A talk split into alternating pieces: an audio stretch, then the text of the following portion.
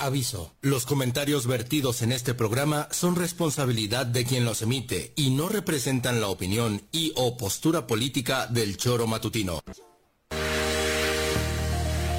Quédate con nosotros que ya comienza el choro matutino.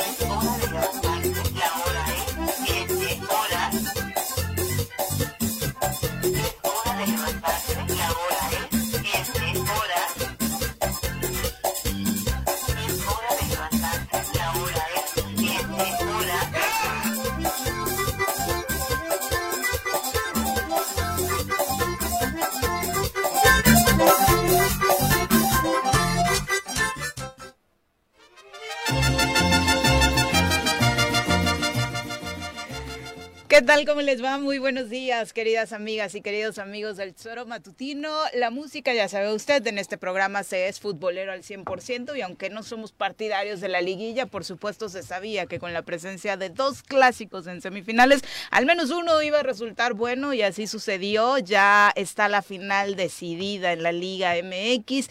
Chivas contra Tigres, para sorpresa de muchos, porque la gran apuesta obviamente era que el 1 y el 2 eh, protagonizarían la gran final de la fiesta grande del fútbol mexicano, es decir, Monterrey América. Sin embargo, ambos cayeron frente a sus archirrivales y lo que más duele en casa. Tigres y Chivas lograron de visita esta clasificación a una final que revive aquellas emociones de 2017 en la que las Chivas lograron su último título, el título número 2 y hoy, por supuesto, están ya en busca de la, de la 13 que empataría, por supuesto, en títulos de liga con el América. Hablaremos, por supuesto, de este tema y mucho más. ¿Cómo? El gobernador del estado de Morelos, Cuauhtémoc Blanco Bravo, que en los últimos meses solo tenía un objetivo, hacer al América campeón y ni ese cumplió. Vamos a saludar, por supuesto, a través de la 103.7, la FM, a todos ustedes que nos acompañan día con día, también a quienes lo hacen a través de internet en el tesoromatutino.com, en radiodesafío.mx y además en las redes sociales. Estamos totalmente en vivo y en directo desde Cuernavaca, Morelos, a través de Facebook y YouTube. Señora Rece, ¿cómo le va? Buenos días. ¿Qué pasó, señorita Arias? Buenos días. Buenos días. Bien, cansadón. Tenía un fin de semana muy ajetreado ahora y ¿Ah, con la Liga TDP. Sí, están las finales. y me es que todas las divisiones, ¿no? Tapateo también se corona. En la Liga eh, eh, Expansión, sí, un, buen partido, la verdad. Pero le había alcanzado Monarcas y en tiempos extras alcanza a coronar el Tapatío. Las chicas ayer, el Pachuca elimina a las Chivas eh, también en un partido muy, muy emocionante con morelenses como protagonistas. Y yo lo que quería decir es que se deberían de ir Guzmán, Daniel Guzmán y Cuauhtémoc Blanco. Daniel Guzmán, ¿por qué? Daniel Guzmán, no, güey. Bucetich. Daniel ah, Guzmán es el entrenador de sí, claro. No, no, no, me mezclé. Se deberían de ir Bucetich y Cuauhtémoc Blanco. ¿Por qué? Bucetich del Monterrey y Cuauhtémoc Blanco del Estado.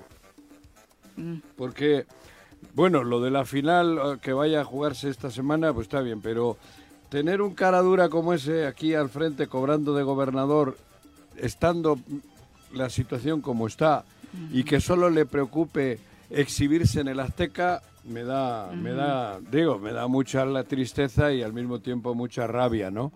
Porque creo que se burla de, de Morelos. Y luego, pues bueno, para mí el partido no lo vi, me quedé dormido porque llegué cansado y bueno, pues circunstancial todo, ¿no? Me parece que tiene poco fútbol y que hay poco fútbol en la Liga Mexicana. Y, Y las semifinales tuvieron poco fútbol, Poco, emociones mal, y muchas, Sí, particularmente este partido de vuelta ayer en el Azteca, porque Sí, por lo que implica. el de vuelta de Monterrey Tigres, el primer tiempo No, para dormirse, solo me despertó no. ver la cantidad de sangre que traía Funes Mori por un Infumable, cabezazo y fuera de eso, nada, Todo ¿no? infumable. Y ayer, pues no sé, yo no lo vi porque me quedé dormido, insisto. Pero creo que de fútbol poco emociones, sí. Pues sobre todo la emoción esa de que el grande cae en su casa. El grande...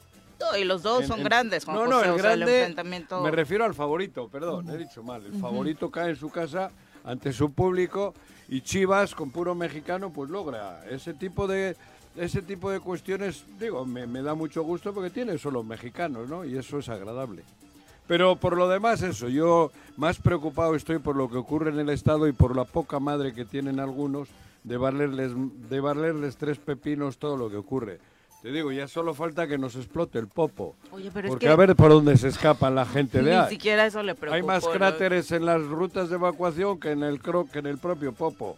Pero es real, el objetivo al que le había puesto todo su empeño Cuauhtémoc Blanco, ni siquiera ese, en el que dice que sabe, el que dice que le gusta, el que dice que ama, lo pudo lograr. Pero bueno, Pepe, ¿cómo te va? Muy buenos días. Hola, ¿qué tal, Viri? Buenos días, buenos días a Juanjo, buenos días desde luego también al auditorio. Un partido emocionante el de ayer en el Estadio Azteca, una final también muy eh, emocionante, la del Akron, la de la, eh, Tapatío. La de. Tapatío y Morelia. Eh, lástima también lo de Tampico Madero, que no puede ascender porque tiene, no cumple con las reglas que en la Liga de Expansión se dan, ganó, ganó el Tampico Madero. La Liga de. Expansión, la regla las, las marca la Liga MX. MX, sí, pero este, de todos modos es una, es una lástima Sí. que no se pueda dar el ascenso desde esas divisiones también, porque viene a confirmar pues lo que hemos estado diciendo nosotros y mucha gente, ¿no? No estar de acuerdo con el sistema de competencia de nuestro fútbol mexicano, pero eh, lo de ayer eh, muy bueno, tenía mucho tiempo que no te disfrutamos de un clásico de esta manera, porque el clásico anterior el América le pasó por encima a las Chivas de manera también contundente. Y liga. sí, en la liga, en el, partido en el partido de cotidiano en la liga, pero eh, en, en esta instancia, en una semifinal, eh, verlo, disfrutarlo de la manera en como se dio ayer y el primero también allá en Guadalajara, me parece que le viene bien al fútbol mexicano. Creo yo, pensaría yo que Chivas llega con cierta ventaja en los ánimos eh, del, de que puedan ganar el campeonato, cierran en su casa. eh, La motivación, Sí, sí, ¿no? exacto, Aunque ¿no? los rivales que ha eliminado Monterrey, muchísimo más duros. Sí, sí, sí, eh, Nuevo León. más duros. No, Tigres. Eh, Tigres, perdón. Tigres, sí, sí, sí. y con Bueno, un planteamiento que, ayer. que Eh. se que Más es- duro que el- Eh, Monterrey eliminó Sí. al líder. Toluca venía como amplio favorito. Bien, así sea, Ah, At- no, no. Atlas no, había pero- dado pero haber ganado ayer. Atlas había dado un torneo paupérrimo, por eso hablo, la motivación eh, Ah. hoy está del lado de Chivas, Sí. pero los rivales que ha enfrentado Sí, Tigres hecho- mucho, mucho más bien complicados, ¿no? ¿no? Sí, la verdad que. Robert Dante en, en- en destacar lo de expansión, el, eh, quien tiene el eh, tapatío este, es un técnico joven, Gerardo Espinosa. exactamente. Daniel tiene- Guzmán, ¿en cuál está? No, Tepatitlán. Tepatitlán. Ah, en Tepatitlán. Es otro, sí, es sí, sí. otro, sí, sí. No, es un técnico joven y eh, en el caso Del de Atlas, Morelia- surgió del Atlas, Exacto. con una gran figura en el Atlas cuando jovencito. Y el de Morelia, Carlos Morales, que es su primer torneo, que agarró al equipo de Jodido. Morelia en octavo lugar. Y me parece que también esas son dos buenas Celaya, que noticias. era el ¿no? Sí, sí, sí. De hecho, prácticamente toda la liga estuvo con mexicanos, ¿no? Que eso fue muy positivo dentro de la, de la liga de expansión. Me parece que de lo poco bueno que puede estar haciendo es eso, ser Es que es formativa, al Chivas. menos, al menos con ¿No los, es con los Chivas, técnicos. o qué? Tapatío, El sí. Tapatío, ¿Y sí. ¿Juega con extranjeros? No, no, no, para nada. Ah, No, ah. en técnicos. El, tor- Ah, el torneo en general, la liguilla de expansión, fue con técnicos mexicanos. Ah, sí. a, eso, a eso me refiero. ¿no? Algunos ya deberían de estar en la jubilación. pero- Ay, lo amabas hace dos días, quién? Juan José, ni digas, ¿eh? ¿A Paco? Paquito, no, sí, sí, la verdad no, no me gusta. Ah, boludo, Paco Ramírez, no Paco Santillán, que ya nos acompaña Ah. en cabina. Vamos a presentarlo. No de Ladies and gentlemen, llegó en esta esquina de la cabina del Zor Matutino el terror de Juan José Arrece, el amigo de todas las colonias de Cuernavaca, águila de nacimiento, merengue por adopción y vaquero por decisión, un político de altura. Él es Francisco Paco Santillán. Paco, ¿cómo te va? Muy buenos días. ¿Cómo estás, Viri? Juanji, Paquito. Pepe, buen día. Buenos Muchas felicidades. El viernes te mandamos, que te cantamos mañanitas. Y obviamente, ya que estás acá, te deseamos muchas, muchas gracias. Felicidades. Este, cante y cante. A mí se me olvidó, güey. Yo creo que no me habías. Llegué y Juanji estaba indignado. De oye, no me, invitó al cumpleaños. Sí, sí, Juan José, sí. Tres. Sí, claro. Digo, pero se me olvidó, güey. Ay, me dijiste, vale. Ya, pues ya está, ¿no? Que sí, güey, pero luego se me pasó. Claro, güey. español. Que sí, que se me olvidó. En español de España. Hostia. Te perdiste el show de Pepe de la cantada. Pepe es bueno. Sí. No, ya es que ya hicieron ahí un grupo con Pepe, eh, Memo Pascual Archunda, no sé si te acuerdas de él, Pascual. Pascual. Sí. Eh, David Alanis, que bien Llegó canta, después, eh. David, sí, pero David qué bien canta, sí. Canta bien, ¿no? este... En Tepoztlán canta bien. No, pero canta muy bien. sí, eh, por eso. ¿no? Y hay, hay Luis, Miguel, ah, Luis Miguel Ramírez. Ah, sí, también, Luis Miguel. Ah, hace mucho sí. que no. ¿Dónde está Luis, Luis Miguel? Ahí, pues de compa, ¿no? Ah. Estuvo ahí, pero me refiero a que cantan muy bien. Ah, ¿eh? qué bueno. Sí. Nos divertimos. Sí, qué bueno. Estuvo, bueno, qué bueno, estuvo agradable, pero sí te invité, Juanjito. ¡Que sí, güey! Sí. Ya estaba Pero estaba, eh. este, yo no me acordaba. ¿Ahí te lo mandé? ¡Que sí! Joder, Digo, que eres muy importante para mí, me... pero que te esté mande y mande y mande todos los días. No, tampoco, ¿no? Y confirmación no, pero sí, de pero se me barrió el viernes, güey. Pero no ahí está. Y sí hubo algunas personas que me preguntaron Ay, por ustedes dos. Sí, no, pero seguro. Sí hubo varias y, personas. Y, ojo, ¿eh? ¿De buenas yo, yo... o de malas? Porque ya no...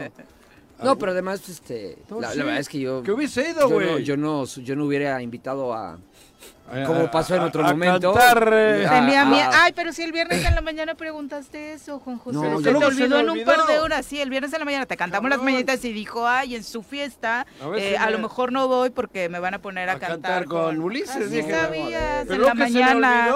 Ay, no, no, no, qué bárbaro. A ver, aunque, aunque, aunque mi celebración fue en casa de mis suegros, ellos son los más respetuosos conmigo y saben perfecto. Sus amigos son sus amigos y los míos son los míos. Bueno, bueno, bueno. Y saben que yo no podría hacer algo así.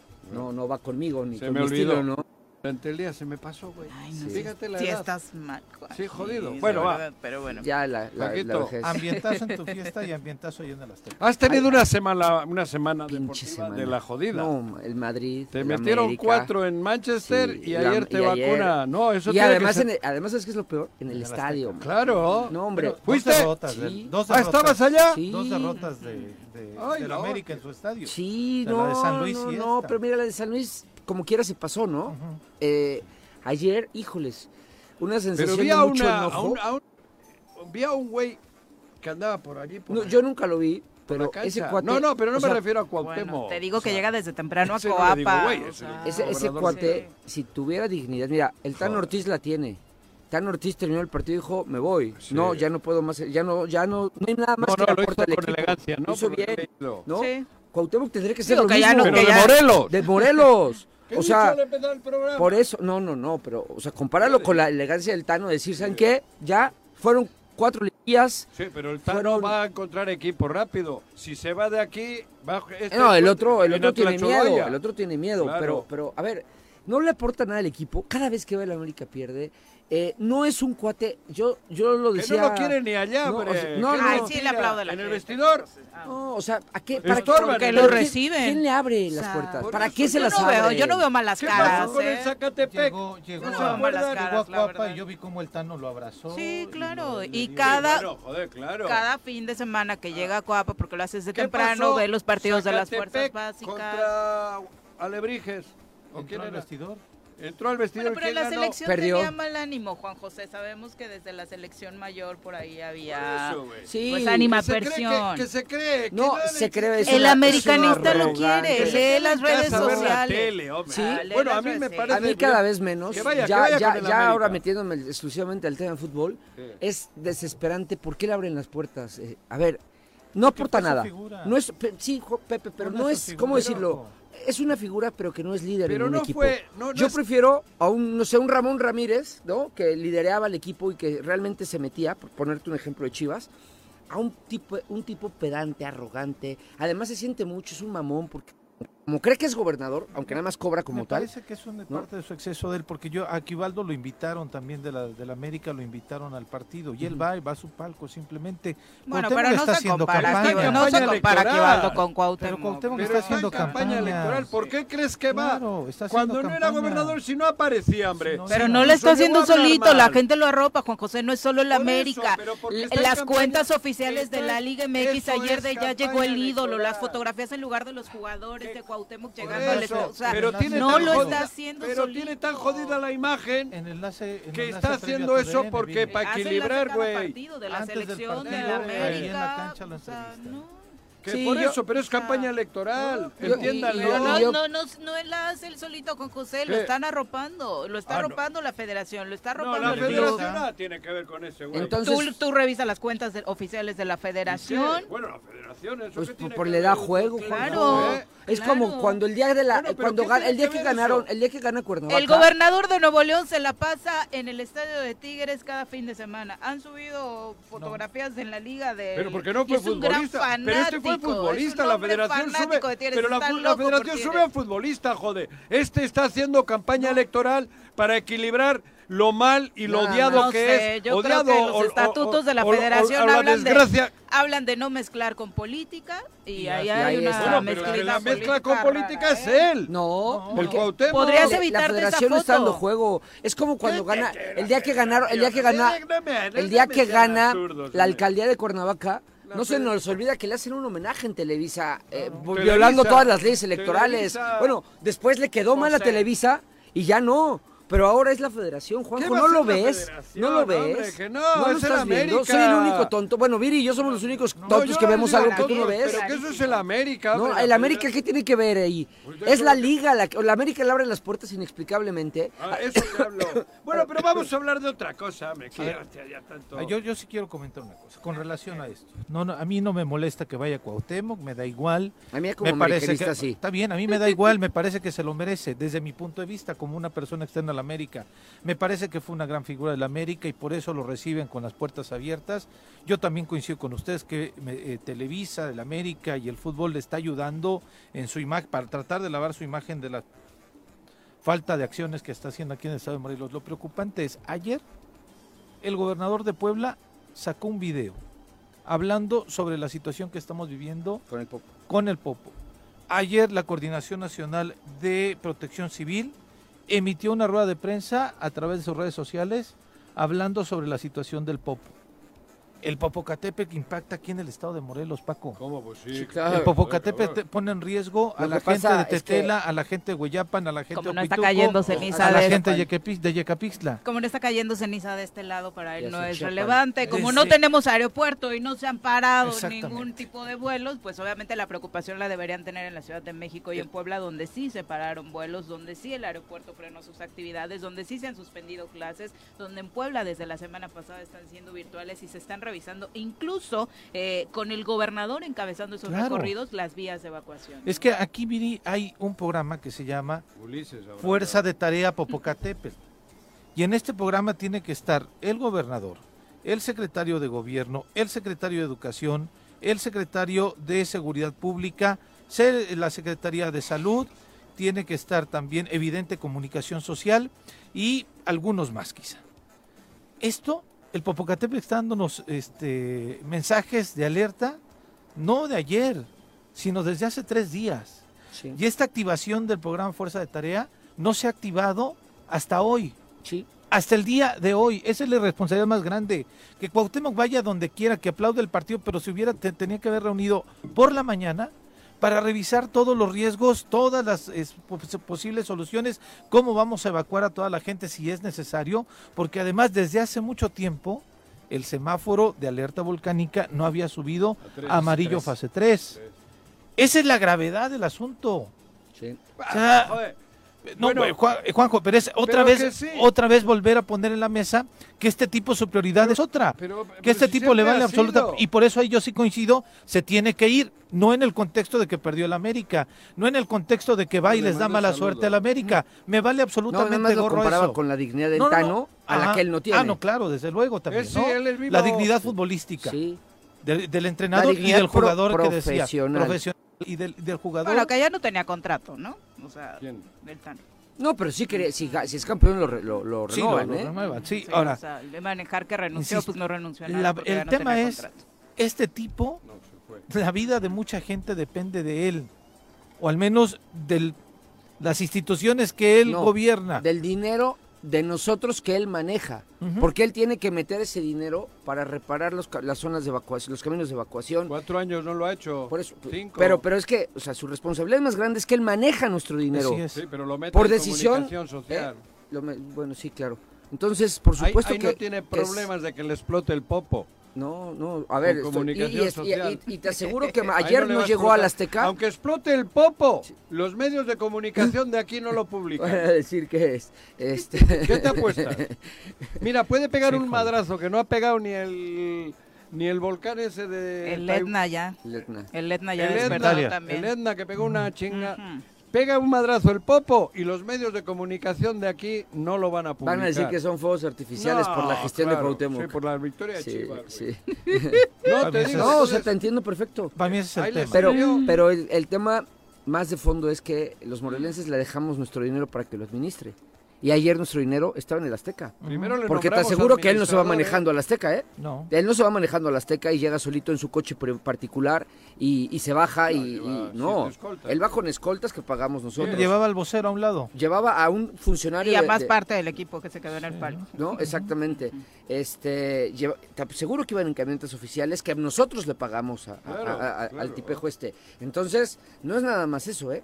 Es la manera en la que está utilizando el dinero que nosotros le dejamos que administrar. Pero todos estamos en campaña electoral. Olvídense, yo le, hace rato vengo diciendo, no va a pasar nada. no, si no va a pasar nada. No va a pasar Pero nada. no vamos porque- a dejar de decirlo, aunque no, pase sí, nada. Pero te quiero decir que ahí afuera todos están en campaña electoral. Ya les importa tres huevos si hay 14 muertos, explota el popo a todos. Porque todos están preocupados para ver quién se queda con el pastel. Es que Punto está y cañón. coma. Y digo. Morelos como tal solo interesa porque tiene, reditúa un poquito de merengue. Ya poco merengue le queda al pastel este. No, no, hay, ¿eh? Hay, Sí, bueno, yo sí, te pero puedo contar ser más. lugares que ni te imaginas No, de no, dónde sí, le sacan, sí, ¿eh? tiene razón. Pero eso es lo triste, a mí me, me preocupa eso. Todos campaña electoral. Todos presumiendo de qué guapas y qué guapos somos. Todos. Cuando la, la- la gravedad del caso es extrema y nadie está haciendo... Mejor sería hacer una campaña electoral luchando por Morelos y sacándolos del gobierno a estos sinvergüenzas, creo yo. Esa sería la mejor campaña electoral, donde el pueblo les va a agradecer. A mí qué me importa que salgan guapas o feos. ¿Qué me importa que lleven 40 o 4 mil? Si al final el caso es que está desamparado Morelos. Sí. Así, fríamente. La situación es, para rematar el tema que yo digo, en Puebla 40 municipios han suspendido clases Por lo del Popo. por lo del Popo. Aquí en Morelos el IEM no se ha pronunciado Es que el viento va absolutamente para allá. para Pero nada. es que la ceniza realmente no está para cayendo en El IBEM territorio morelense. el sí dijo- es claro. No, que no hay no hay una determinación. pero si explotan las piedras no las va a llevar el viento. No, no, claro, lo que se tendría que estar haciendo es una revisión. La suspensión Porque de el clases problema está no es el abocada a humo la de Pero Cuernavaca ¿no? sí emitió comunicados, no, o sea, no, no, o sea, de- en el sentido de que ayer sí sentía yo la, la, La los calidad ojos, del aire, la ¿no? calidad del Eh, aire la un medición de la calidad sí. del aire es lo que se está haciendo. Y, y. Cuernavaca sí decía, bueno, traten de no tener puertas ventanas abiertas, no hagan ejercicio al aire libre, bla, bla, bla, bla. En- entonces, o sea, si, si están tomando precauciones para aquí, que en teoría no nos afecta tanto como los municipios de la zona oriente, pues imagínate este cómo debería de estar él al frente. No solamente son los que dijiste, también está Xochiapan, también está, eh, bueno, otros municipios más de, de la región, en donde, pues es que yo creo que este güey no sabe ni que son municipios que él también gobierna, ¿no? Está son cañón, parte de pero Morelos. que tampoco ni el IBEM se ponga de acuerdo con Protección Civil y ver, nada. tener unas mesas de trabajo para ver cómo van a ¿Cuántos atender esta habido? Habrá ¿De qué? 14 o 15 por ahí. El ¿no? fin de semana. Ah, este fin de semana. No No sé, he hecho bueno. la revisión, Ya pero perdí la sí, cuenta. Pero eso, eso ya, es, a eso voy, eso ya ni es tema. Ujú, No, es, desafortunadamente. no son temas. La, la- ¿Cuánta gente vino? ¿Cuánta gente? ¿Qué derrama hay? ¿Dónde va la gente? ¿Qué ocurre con Morelos? Nada, nada, hombre, nada. Estamos así ya, todos estamos. Por eso yo dije hace rato, ya olvídense, este tiempo es perdido. Hasta el ¿qué día de julio son las elecciones? Olvídense, a nadie le preocupa Morelos. 2 de junio. 2 de junio del 24. Sí, así es. Hasta ese día, olvídense. Es una eh, tenemos esa desgracia, güey. Tenemos esa, nadie se quiere mojar, nadie quiere equivocarse, nadie quiere dar un pasito al frente para realmente luchar por Morelos. todos vamos maquillados, Sí, maquillados. sí. Y estamos cerrando, haciendo como el avestruz. Nos maquillamos el culo y agarramos y escondemos la cabeza.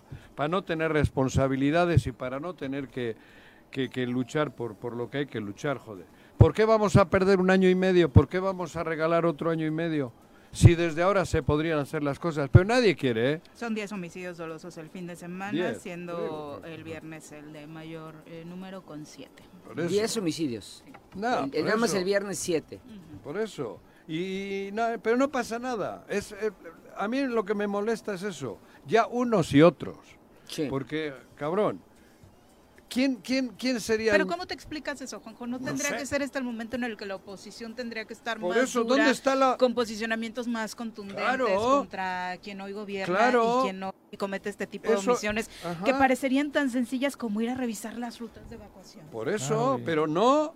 ¿Qué, qué están? Hoy pa- y, y parece que aquí todos los medios es Morena, campaña, el Ulises Morena, Ulises Morena. Ul- Cabrón, no hay nada de la oposición, no hay Pero nada es que, que, le... los medios de comunicación vayan a cambiar el Ah, sentido no, del gobierno de pero, Cuauhtémoc no, no, no, ¿eh? pero, pero la oposición sí podría hacer algo. La oposición, que, que- eh, la, la oposición además es el propio Morena, Claro. porque el propio Morena es oposición del sinvergüenza este. Sí, adentro de Morena está su Claro. Creo que la más fuerte. La más fuerte, La de pero, afuera no- pero, no. pero no se atreven a dar el pasito porque es que él tiene derecho a veto. Y si digo algo, este güey le va a decir en México que me veten. ¿Quién le dio la, quién le dio el derecho de veto?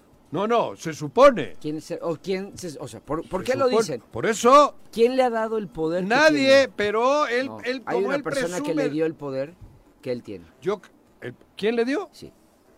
Andrés Manuel. O sea, Claro. ahí- ese es el origen del problema. Sí, por eso te estoy diciendo, pero no, pero, pero a lo mejor está presumiendo de poderes que no tiene. A lo mejor, y no Claro. consta, pero lo que sí Son nos fuegos es de que- artificio. Pero los que sí nos consta es que cada vez que viene el Pero presidente... ¿por qué los demás, los otros, los otros que también le pueden llevar eh, cositas a Andrés Manuel, ¿por qué no enfrentan esta cosa? Yo, yo ¿Por qué creo no sí enfrentamos hacen, todo? ¿eh? Yo creo que sí lo hacen, No, pero, pero... no, pero no, pero yo no digo campañas publicitarias, estoy diciendo de- de actuaciones. comentar, ¿no? De- Actuaciones en favor de Morelos. Punto. Es que pero creo- además es en favor de Morelos, no en yo- favor yo- de mi yo- campaña. Yo creo que el presidente sí tiene claro una cosa, ¿eh? Los números del Estado. Ah, no, o sea, los Ah, debe de tener ahí. ¿no? Los deben de analizar. Los debe de tener el cuando menos analizarlos. ya sa- tú lo has dicho que es de cilindrero, ¿qué dices? El mono de cilindrero. Pues es para eso, para que lo quieren. Sí, ¿Por qué salió ayer en el Azteca? Mono cilindrero, güey. digo algo, ¿Qué? te digo algo, yo no escuché, yo estaba en el Azteca. No, pero para sale para empezar, eso. para empezar. Pero ¿quién lo- salió en los medios? ¿De quién hablábamos le- hoy? ni- o sea, nadie lo aplaudió, ¿eh? O sea, no hubo una Porque no lo mencionaron, ¿no? No, pero aún así salió caminando a la cancha. Pero él sale ahí, él sale en, No. las, en, en las redes y tal. Pero Es- tú sabes, tú sabes que cuando sales al estadio, Sí, la gente te identificas a jugadores, sí. ¿no? Sí. De inmediato. Y bueno, hay de entrada. con la joroba lo identifican de lejos. Por, no, por supuesto que se identificaría. No, nadie, o sea, siento eso. que más allá de las redes sociales en el estadio pasó inadvertido, ¿eh? Pero yo no quiero hablar de ese Bueno, la tema. gente de- estaba nerviosa por otros temas. Claro. Yo estoy hablando de Morelos. Sí. Morelos es la situación. Morelos son pocos los que quieren y pueden llegar allí arriba a ser gobernadores o gobernadores. Son Sí. pocos los que siguen todavía luchando realmente pocos. Sí. La mayoría se han, han cerrado los ojos y están en campaña electoral. Nadie le menciona, nadie le toca, nadie le dice, porque, ay, quieto, cabrón. Nadie. Porque te voy a decir algo. Y Morelos necesita hoy que se reactiven, como lo del lo- le- le- el tema de la alerta con el Popo. Estamos en la misma situación como Estado. Esto está a punto de explotar. Y no hablo del Popo, de la situación del Estado. Y no soy, ¿cómo se dice? Eh, pesimista ni mal. no. Es realismo. Eh, a ver, Está peor el Estado que el Popo. Pero, a ver. Y nadie hace nada. por ejemplo, tú lo manejas a nivel social, que tienes toda la razón. A nivel político, está en un punto de, de, de, de, de- de Quiebra. hoy express, ¿no? De, ya- de- de- de explotar, porque por donde revises, Eh, este cuate está peleado con todo mundo. bueno, Y este cuate ha violentado a las instituciones, ha violentado a, a- a- a- Todos. a- a todos, prácticamente a todos. Se ha burlado. Se ha burlado. eh, todos los días sale con alguna, y al que no le ha comprado. alguna cosa nueva. Te digo algo, ahora percibo que en política cada vez son menos los que están...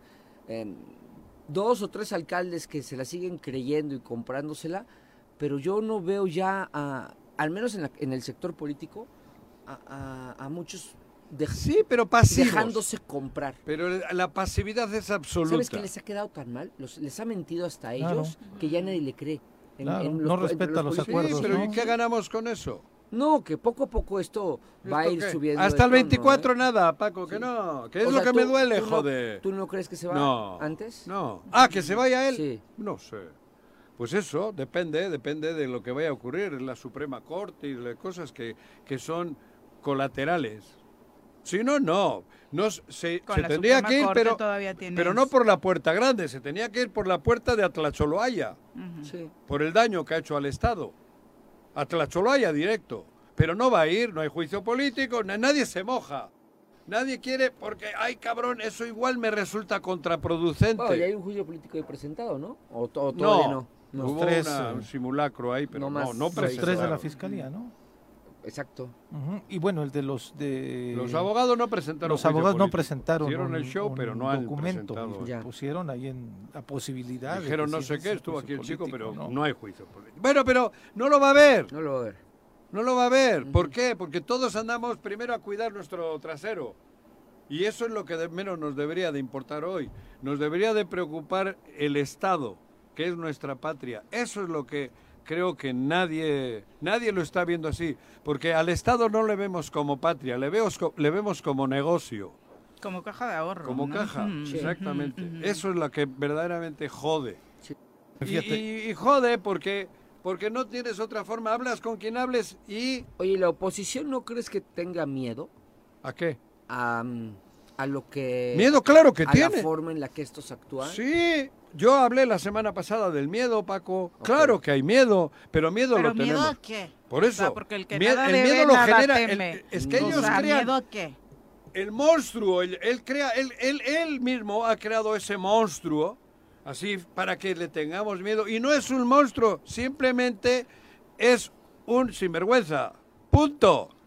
Que hace daño, sí. Pero si todos luchásemos por Morelos, es un, es un nada, no pasa nada. Yo, El miedo lo ha inculcado, nos lo ha metido él, ellos. Es la, la herramienta. Esto es histórico, tú lo sabes bien.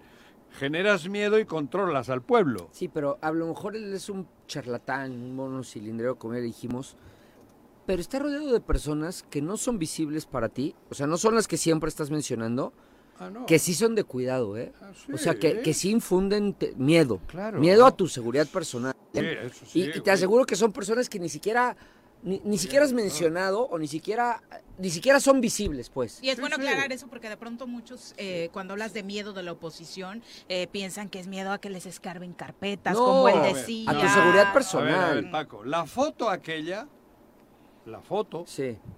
Esa es una herramienta para meter miedo. Yo no me ¿eh? refiero ni siquiera a sus, a no, vínculos no y a sus amigos. los- Me refiero a sus Yo pro- a propios funcionarios. esa foto casi casi la pudo haber publicado hasta Cuauhtémoc Blanco Sí, para ver con... para generar este miedo que hay. Pero yo no me- Fíjate, Pero yo es tan maquiavélico y tanto el- la situación que se vive aquí que analizas con, con frialdad y el miedo es el que nos tiene a todos. Juanjo, pero yo ni siquiera me refiero a eso. Hay, hay personajes Sí, en la, ah, oye, en la pues, función eh, pública que te aseguro que no tienes idea. Eh, y que sí son de cuidado. Y Sí. mira, no ni siquiera, ya deja de tú de hablar de, de- de Ulises o del chavito este que hace memes y bots y esa- que siempre se me olvida cómo se llama el güey. Este, Alex Pisa ese. y Héctor Huerta. esos, ¿no? Esos, esos son los... Cristian Carmona. Esos... No, yo, sea, güey. no, yo, Sí. no, yo- yo creo que tú no sabes Ah, eh, no de, qué. de qué personajes que no, porque no los ves, porque no son visibles, Ah, ah. que son los que infunden el verdadero miedo y es real. No estoy justificando la oposición. No las estoy justificando porque Juntos. tendrían, tendrían que ser más valientes, Bueno, unirse entonces, y defendernos. Nadie se hubiese levantado ¿no? en la vida, nadie hubiese Claro, luchado por la humanidad, totalmente nadie hecho estoy las totalmente- grandes revoluciones, Eh, nadie. A ver, Joder, totalmente de acuerdo contigo, juntos. ¿no? Nada más solamente digo que eh, hay, hay factores que yo creo que están jugando por ahí que no son como apreciables para nosotros desde el micrófono y que no estamos inmersos ninguno de los cuatro en este momento en, en- en la vida política más allá de lo que nos quieran contar o nos dicen algunas personas y pero creo que sí está ahí ese, ese terror Sí. ese, ese, esas- ese, ese miedo a tu, a tu propia seguridad, ¿no? Lo de las carpetas, Viri, mira, Ujú. No creo porque... Porque ese fue el gran tema durante un rato al inicio de la administración, ¿no? Sí, Mm. a personajes muy, muy este, identificables, ¿eh? o sea, muy definidos. Pero a la... No, pero te fa- fabrican. ¿eh? te fabrican una, un pedo, güey. Sí, te claro. siembran un pedo. Claro, claro. Eso lo han hecho, ¿eh? Claro. Yo tengo O- un amigo que todavía, que está a punto ya de, de salir del asunto, pero le sembraron un arma en el coche.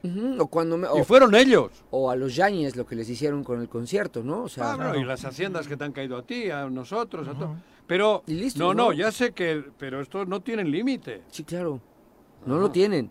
Pe- Pero eso estoy hablando de, mira, Juanjo, di- di- o sea, voy a decir algo que a lo mejor está mal dicho, pero si fuera de dinero, no hay problema. O sea, o si fuera de una investigación, Ajá. no hay problema. Yo creo que aquí hay temas de seguridad personal de muchas personas que los tienen limitados. De, de miedo miedo por su propia... por la vida. Sí, por la vida. Claro. ¿no? Y que no También son, creo y que no están que- orquestados por los personajes que tú siempre No, dices. no, no, Hay no. más personajes más ruines en mandos medios Sí. que es que, que no, no los ves y que creo que esos son de cuidado. Sí, oye, joder, cabrón. Entonces, Sí, no, no. Pero no, no, ojo, creas eh, que salimos y, desde Ojo. la mañana y salimos a bailar. ojo, pero no sigo sigo diciendo que eso no es justificable. O sea, no no no es no es de todas Pero entonces estás hablando de un Estado terrorista.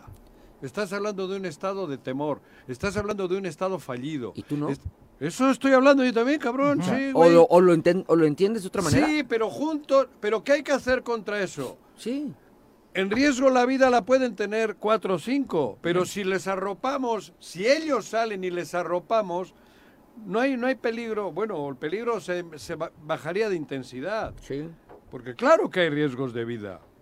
Ya ha habido muertos, ¿eh? Muertos políticos, ha, visto, ha habido muertos de luchadores sociales, ha habido, ha habido muertes que son de toque político total, cabrón. Una diputada muerta, Y el problema es aquí que arriba. El riesgo de vida lo tenemos todos, todos Te- los todos días. los Primer días. lugar en feminicidio, segundo lugar en secuestro a nivel nacional, segundo lugar en homicidio doloso.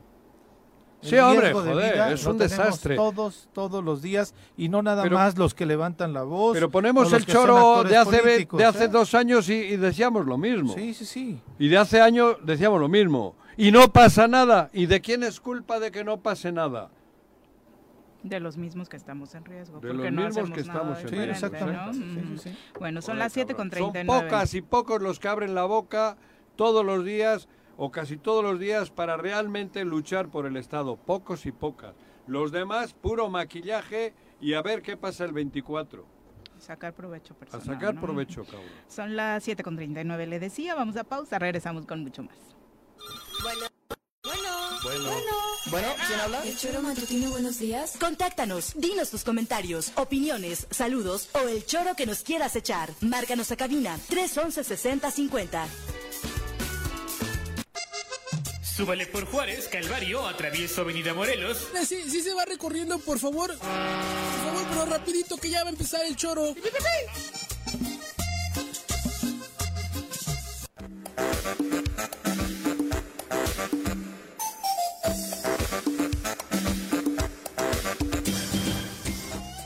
Siete con 44 de la mañana, eh, la Comisión Nacional de Protección Civil está anunciando esta mañana que de acuerdo al monitoreo que tienen del Popocatépetl, esta madrugada el volcán continúa con emisión de ceniza, de hecho así amanece un constante tremor, es decir, esta actividad que causa estruendos y que propicia que eh, se vean estas imágenes tan espectaculares con, con fueguito.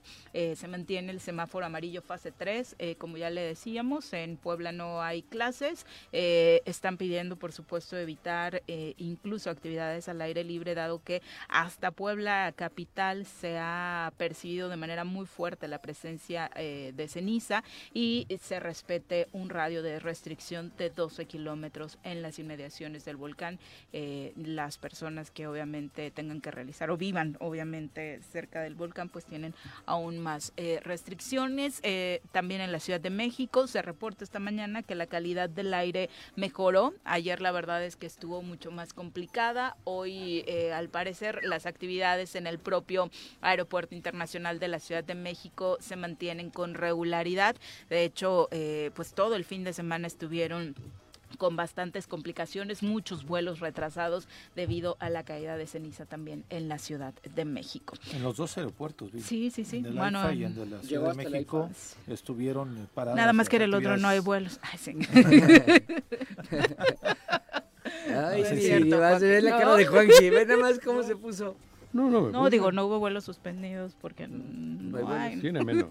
Menos Muchos menos. Tiene menos. Tiene Bastantitos No, menos. Y en el que iban a hacer ninguno, güey. Estuvieron Ah, ya tardiste, sí, ya si tardiste. quieres, Pero este, ninguna casa alrededor de las sí. que iban a hacer para No. ganarse un chingo de lana. No, él decía el presidente que es donde, donde están la- los actuales aeropuertos, ahí es donde iban a hacer casas para ganarse un chingo de lana. Sí, el No, en- no allá atrás. No, en no, sí, yo ya sé lo que digo. En Texcoco tenían todos los alderredores, comenten por aquí, los alderredores tenían Sí. compraditos. Ok. Peñanito bueno, y compañía. Pero bueno. Ahora que has andado por Texcoco, te hubieras ido a dar una vuelta. Ya una- estuve. ¿Sí? ¿Pasaste por ahí? Joder, cabrón. Por el terrenito. Por el terrenito donde iba. Es larguísimo, güey. Pero- No, no se termina. Pero ibas este, El en antiguo- lancha porque pues es puro lago, ¿no? No, en lancha no, Sí, iba no. en coche. Ah, yo iba pensé en que ibas, coche. este, en, en Iba en coche. pues, porque dicen que es pura No, agua no, y iba en los- coche. los Iba en coche y se las naturales. dejó caer con el Ah, negocito que tenían Ah, allí. mismo que no, al presidente, Siete- ¿quién se le va a poner en contra? Claro. A 7 No, con la Suprema 46 Corte de la mañana. puesto. Vamos a saludar ahora en cabina al presidente municipal de Jutepec, Rafael Reyes. Bienvenido. ¿Cómo te va, Rafa? Hola Buenos Viri, qué días. gusto saludarles. Pepe, Paco, Juanjo. Rafa, ¿cómo estás? ¿Qué tal, Rafa? Buen día. Bueno, Qué pues bueno que estés ahí- aquí. Mira, yo Muchas gracias. hace- mira, vamos a empezar por, por lo que anduve comentando yo toda esta mañana. anda, anda, Anda bravo. No, anda no bravo. sabía, no sabía Anda que bravo, venía. anda bravo. Anda blanco, No, bravo. bravo no. Yo, yo, yo sigo pensando No que, se necesita hacer algo por Morelos. Perdón.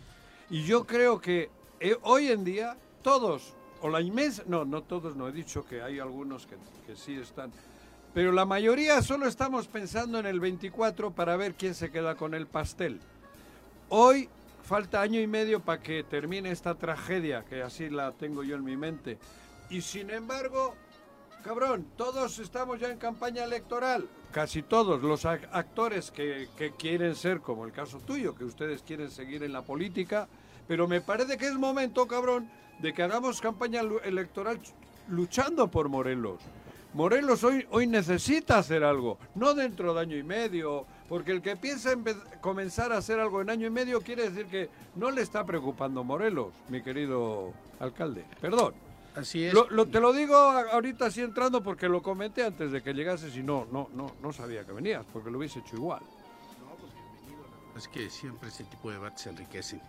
Mira, eh, comparto contigo, hay quienes pues ya están en esta dinámica, hay quienes tenemos una aspiración, pero también quienes trabajamos todos los días. Yo tengo un encargo como presidente municipal y procuro en la medida de mis posibilidades pues sacarlo este, de la mejor manera. Nunca habrá, nunca habrá unanimidad en el criterio para evaluar un, un alcalde, el desempeño del presidente municipal. Siempre habrá otra cosa por hacer. Los problemas que estamos enfrentando este, no son para nada sencillos. Entre la pandemia y los saldos que aún no, no se terminan de cuantificar, el cambio de régimen, que además esto, bueno, pues sin lugar a dudas, este, eh, trajo una serie de disminuciones de, de de índole financiera y adicionalmente, bueno, pues la alta demanda que estamos enfrentando. Y si a eso tú incorporas el tema de la inseguridad en el cual yo he reconocido una y otra vez que los tres órdenes de gobierno le hemos quedado de ver a la sociedad y los temas que corresponden a la economía familiar, que son los dos asuntos que reflejan todas las encuestas de opinión pública, son el- la principal preocupación que tiene la sociedad.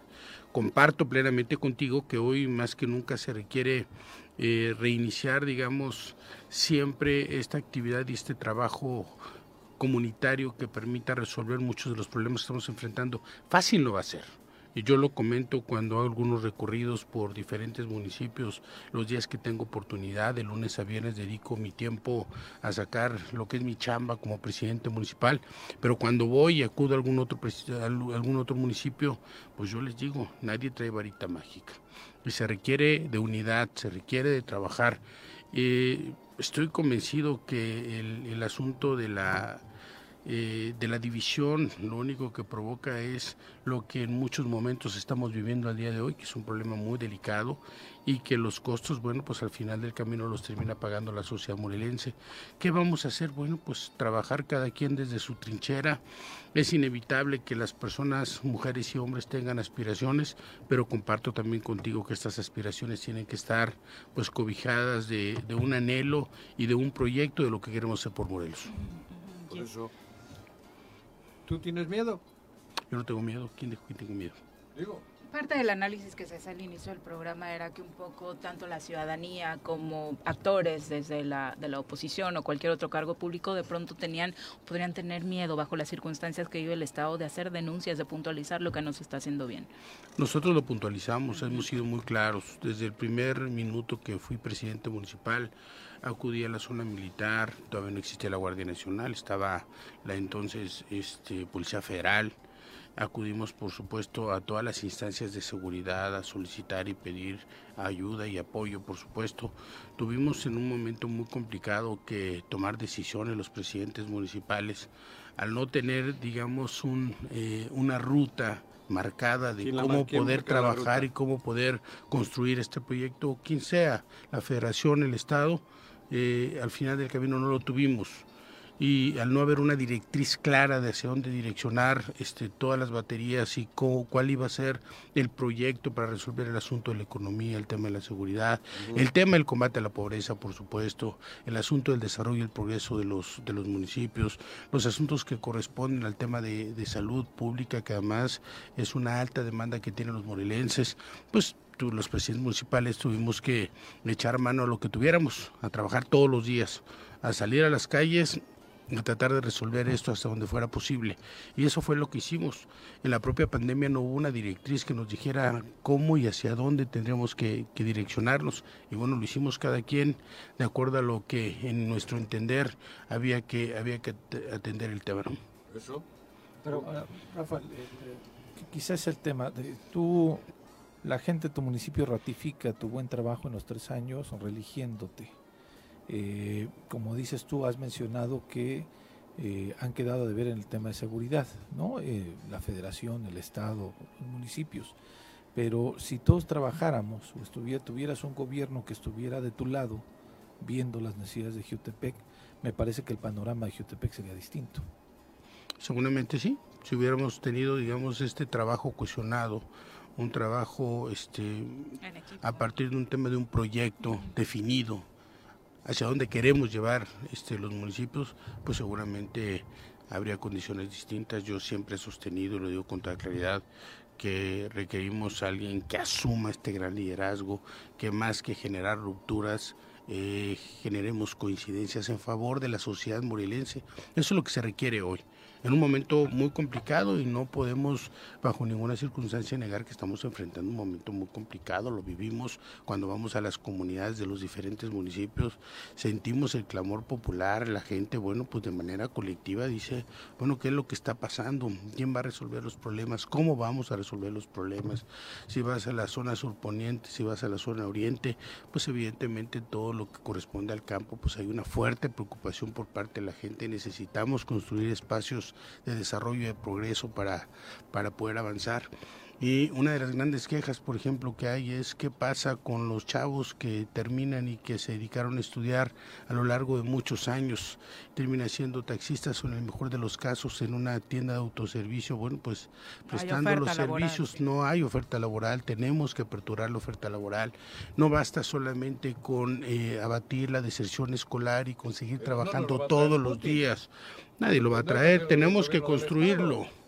Tenemos que construirlo. Yo, mira, eh, más que entrar en este proceso, digamos, de debate de lo que no se hizo, considero que, entremos al debate de lo que hay que hacer efectivamente, lo que estamos haciendo todos los días. Nosotros procuramos hacer un gobierno integral un gobierno que, que resolviera muchos. Jutepec, me refiero al caso particular de Jutepec. que fuera un, un, un, gobierno integral, que atendiera los temas de carácter económico hasta donde nos fuera posible. Distribuimos útiles escolares gratuitos, que además lo refrendamos también para el 2023. Adicionalmente no cobramos un solo centavo por la recolección de basura, no, contra, no, no contraímos un solo centavo de deuda pública, un solo centavo Hemos pagado de los 707 millones de pesos que me fueron heredados, 220 millones de pesos más menos. Y considero que vamos a cerrar en 250 cuando yo entregue la estafeta como presidente municipal. En el caso de la seguridad pública, incrementamos el salario de los policías. Había policías que ganaban 6 mil pesos cuando yo llegué a ser presidente municipal. Hoy, el policía que menos gana, gana 12 mil pesos.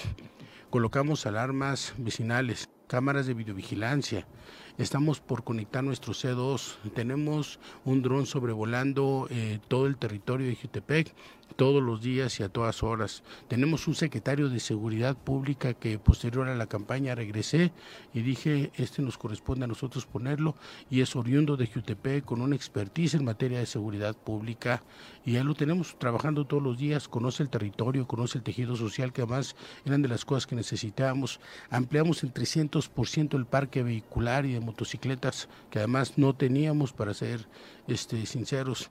Además habilitamos unas instalaciones que permitieran que los policías pudieran tener mayores comodidades. Hoy tenemos dormitorios dignos. Adicionalmente también incorporamos eh, una serie de acciones que tuvieran que ver con la nutrición. Tenemos un nutriólogo y actividades físicas pues para evitar la, la obesidad en el tema de los, de los policías. Trabajamos todos los días por seguir construyendo eh, de manera colectiva un trabajo que nos permita enfrentar a todos el tema de la, de la inseguridad, que por supuesto que es muy delicado, muy grave, muy delicado. Y vamos trabajando todos los días, en todo momento. No hay un solo día que deje de tener comunicación con mi secretario de Seguridad Pública y, vamos, bueno, pues también este, construyendo estos, este, proyecto de acuerdo a cómo se nos van se van enfrentando muchos de los problemas. Reconocemos además cuál es el polígono que tenemos con mayor este, problemática, digamos, en materia de inseguridad que tiene que ver con Cibaco, Tilo Montaño, Morelos, Porvenir Tejalpa, y vamos trabajando todos los días por esto. Cuando arrancamos el gobierno, si ustedes recuerdan, el primer año hicimos un estudio junto con el Colegio de México, Sergio Aguayo, para saber cuáles eran los índices delictivos en ese polígono, y entonces pusimos manos a la obra también para trabajar en esto. Rescatamos espacios públicos y tenemos el 98% de espacios públicos rescatados, iluminados adicionalmente rescatamos otros espacios públicos como es con apoyo del gobierno federal hicimos el Parque Venus y además ya con recursos eh, de, recursos propios de nosotros hicimos este parque lineal que además ha tenido un éxito enorme que denominamos Jutepec por la Paz. Echamos a caminar el programa Jutepec por la Paz desde el primer minuto del gobierno. Nosotros hemos venido trabajando sobre acciones concretas de lo que podemos y de lo que debemos de hacer de acuerdo a lo que nosotros marcamos en este proyecto de ejercicio de gobierno de gobierno municipal. Y todos estos datos compartidos justo porque se está a mitad del trayecto de, este trienio. A mitad del trayecto adicional, quiero decirles que eh, yo heredo una deuda de 49 millones de pesos en el sistema de agua potable. Hoy debemos cero pesos. Vamos al corriente. No se debe nada ante la Comisión Federal de Electricidad y tampoco ante la Comisión Nacional del Agua, por luz eléctrica y por derechos de extracción no se debe nada. Y vamos a permanecer en esa misma dinámica. No vamos a contraer un solo centavo de deuda pública. Vamos a distribuir útiles escolares gratuitos nuevamente. Ya lo, ya lo había comentado en su momento. Estamos por arrancar en un rato más el tema del COPLADE para aprobar lo que será el paquete de obras 2023 y vamos otra vez por, por el rescate de espacios públicos porque considero que si nosotros incorporamos a los jóvenes otro tipo de actividades vamos a evitar muchos de los problemas, por eso les decía que tienen que ser gobiernos integrales que resuelvan el tema de la deserción escolar, que ayuden al, al, tema de la salud. Somos el único municipio que ampliamos este, el horario de atención en los, en los espacios de salud en las clínicas. Ahora se trabaja hasta las 7 de la noche, todos los días, de lunes a viernes. Es decir, creo que es menester absolutamente de todos ponernos a trabajar. Damos la cara, por supuesto, además a todos los problemas que se van enfrentando. Me tocaron momentos muy complicados, pues el asunto de la mina. La mina tiene un, un tema que data de muchos años bueno, pues nos explotan nosotros y hay que dar atención. El tema de las casas de la Vista Hermosa, con apoyo del gobierno federal, es que estamos ya en, en, este tema de atención para adquirir terrenos de manera individual, cada uno de los damnificados, y entonces edificar sus casas. En eso estamos trabajando todos los días, tratando de echarle ganas, porque pues no, ahora sí que no hay de otra. ¿no? ¿Qué proyecto? Perdón, sí, sí. Y, y políticamente, exclusivamente en el tema político, ¿dónde ves tú los problemas en Morelos? Yo he insistido que hay cinco asuntos que tenemos que atender. La deserción escolar, la seguridad, sí, claro. la economía, la infraestructura, salud. empleo, todo eso estoy de acuerdo. Pero me refiero más que lo, lo social, económico, ¿Qué nos está pasando? ¿Dónde, ¿Qué es lo que hay que cambiar para que esto cambie? Yo estoy convencido que debe haber un eje rector. Se tiene que asumir un gran liderazgo no estoy diciendo que pase o no pase, esto será análisis de cada uno de los ciudadanos. Se tiene que asumir hacia adelante, por eso digo que el 2024 es la recuperación, porque se requiere un ejecutivo que asuma el liderazgo con presidentes municipales, que asuma el liderazgo para construir junto con el legislativo el proyecto de Morelos, adicionalmente que con una muy buena relación con el el Senado de la República y la Cámara de Diputados, en este caso el Congreso de la Unión, pues poder también ir a solicitar y tocar todas las puertas para tener si no mayores condiciones presupuestales. Bueno, pues... ¿Cuál? No, es que no se te escuchó la pregunta, Joaquín. Si no llega ese liderazgo en el 24 y si continúa con lo que tenemos... Y si luchamos con, por con, tenerlo. Ah, eso, por eso, a eso voy habrá que luchar, no va a llegar por arte de magia, a eso me refiero. No hay generación espontánea. Ajá. No, no pasará nada que nosotros no construyamos y queramos que, que ocurra. Eso, y eso es lo que estamos haciendo y no me parece que hay gente ¿eh? que tiene muchas aspiraciones, que tiene ganas, que tenemos ganas de trabajar, se van a dar las cosas o no, pues no lo sabemos, tú sabes que esto es de, de circunstancias muy particulares, pero más allá de las circunstancias creo que tiene que haber un ánimo creciente por mejorar el estado de cosas y en eso es en lo que considero tenemos que trabajar todos los días y en todo momento, ir a debates, por supuesto, tener claridad qué es lo que sigue, construir un proyecto no solo basado en las ocurrencias de un gobernante, sino que este proyecto esté basado en la demanda ciudadana, en lo que más surge y en lo que más le duele al Estado de Morelos. ¿Qué viene para Jutepec en esta segunda fase de la, del segundo periodo de tu administración? Pues seguir siendo un gobierno responsable, entendiendo bueno pues que jamás habrá unanimidad en el criterio para, para evaluar las actividades, las funciones, lo que desarrolla siempre un presidente municipal. Eh, vamos a eh, hoy, hoy más tarde vamos a aprobar seguramente lo que será la aplicación de 56.8 millones de pesos para obra pública de este año. Vamos también a seguir construyendo estos espacios que nos permitan hacer un buen gobierno y además tengo que, que reconocer ahí la alianza que, que, tenemos con nuestros integrantes del Cabildo, uh -huh. regidoras, regidores, la síndico municipal, que juntos entendimos que hay tiempos de hacer gobierno y hay tiempos de hacer política y hoy estamos en la dinámica de hacer gobierno.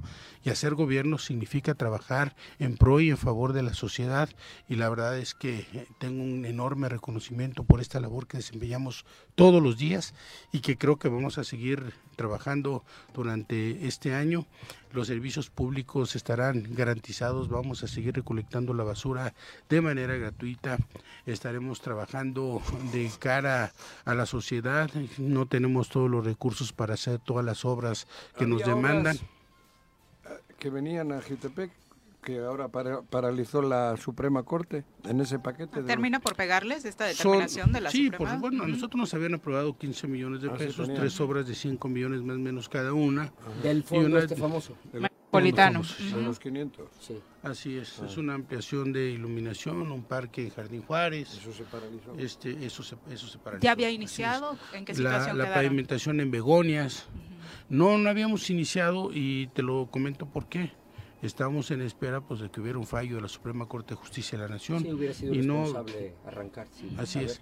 entonces tomé la determinación de no arrancar hasta en cuanto no tuviéramos un fallo. Por supuesto que queríamos que el fallo fuera fuera favorable por una razón muy sencilla por las obras. Más allá de la dinámica los conflictos las confrontaciones o las divisiones que pueda haber creo que hay que pensar en la, en la sociedad. Y que el ciudadano termina pagando las consecuencias Ahorita que yo no entendía bien cómo funcionaba este famoso fondo, que entiendo que es el que está eh, suspendido, ¿no? Que, que se suspendió su ejecución. Pero una facultad de legislador sí es etiquetar recursos directamente para obra. No sabes por qué lo hicieron a través de un fondo, eh, cuando lo más fácil era, y creo que es incontrovertible eso, porque si es de las facultades, como pasa en la Cámara Federal, pues decir, se destinan tantos millones para tales obras en el municipio de Jutepec, bla, bla, bla, ¿por qué se hizo a través de un fondo con fideicomiso, etcétera? ¿No sabes? Rafa, pero eh, la, la determinación de la Suprema Corte no les afecta en el 2% aprobado por el Congreso. Bueno, hasta, hasta donde yo tengo conocimiento solamente afectó el tema de ese fondo para obra pública que estaba etiquetado. Rafa, muchas gracias. ¿Qué mensaje le dejas a No, la hombre, ciudadanía? pues es un, es un honor, la verdad es que es un gusto siempre estar con ustedes y muy buen debate, la verdad es que es un, un, un buen momento para arrancar la semana, ¿verdad? Así, debatiendo y bueno, pensando qué sigue, qué es Por lo que Morelos. podemos hacer y seguir trabajando por Morelos, sin duda. Así lo comento cuando yo voy a, algunos municipios, a diferentes municipios del estado y les digo, vámonos por el 24, que es el clamor popular el que decida quién debe ser el próximo candidato y el próximo gobernador del estado. Y, y bueno, pues hoy eh, Morena recoge ese instrumento que es la encuesta para definir y decidir quién debe ser el candidato y los que tengamos pues canicas para jugar, vamos a jugar y por supuesto que nos estaremos poniendo en manos de las reglas del juego del partido por un lado y también de lo que la sociedad en su conjunto decida. Chivas o Tigres. Chivas.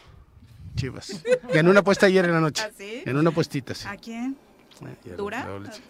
Sí, es un, dir- no, un director de un medio y, y tu servidor. Casi todos los una, directores del ganamos una, una, una buena puestita, dos buenas comidas. Ah, Gracias por acompañarnos. Abrazote, gracias. Buenos días. Bye, 8 con Rafa. 6, volvemos. Bueno, ¿quién habla? El choro matutino, buenos días. Contáctanos, dinos tus comentarios, opiniones, saludos o el choro que nos quieras echar. Márcanos a cabina 311 6050. Súbale por Juárez, Calvario, atravieso Avenida Morelos. Eh, Sí, sí se va recorriendo, por favor. Por favor, pero rapidito que ya va a empezar el choro.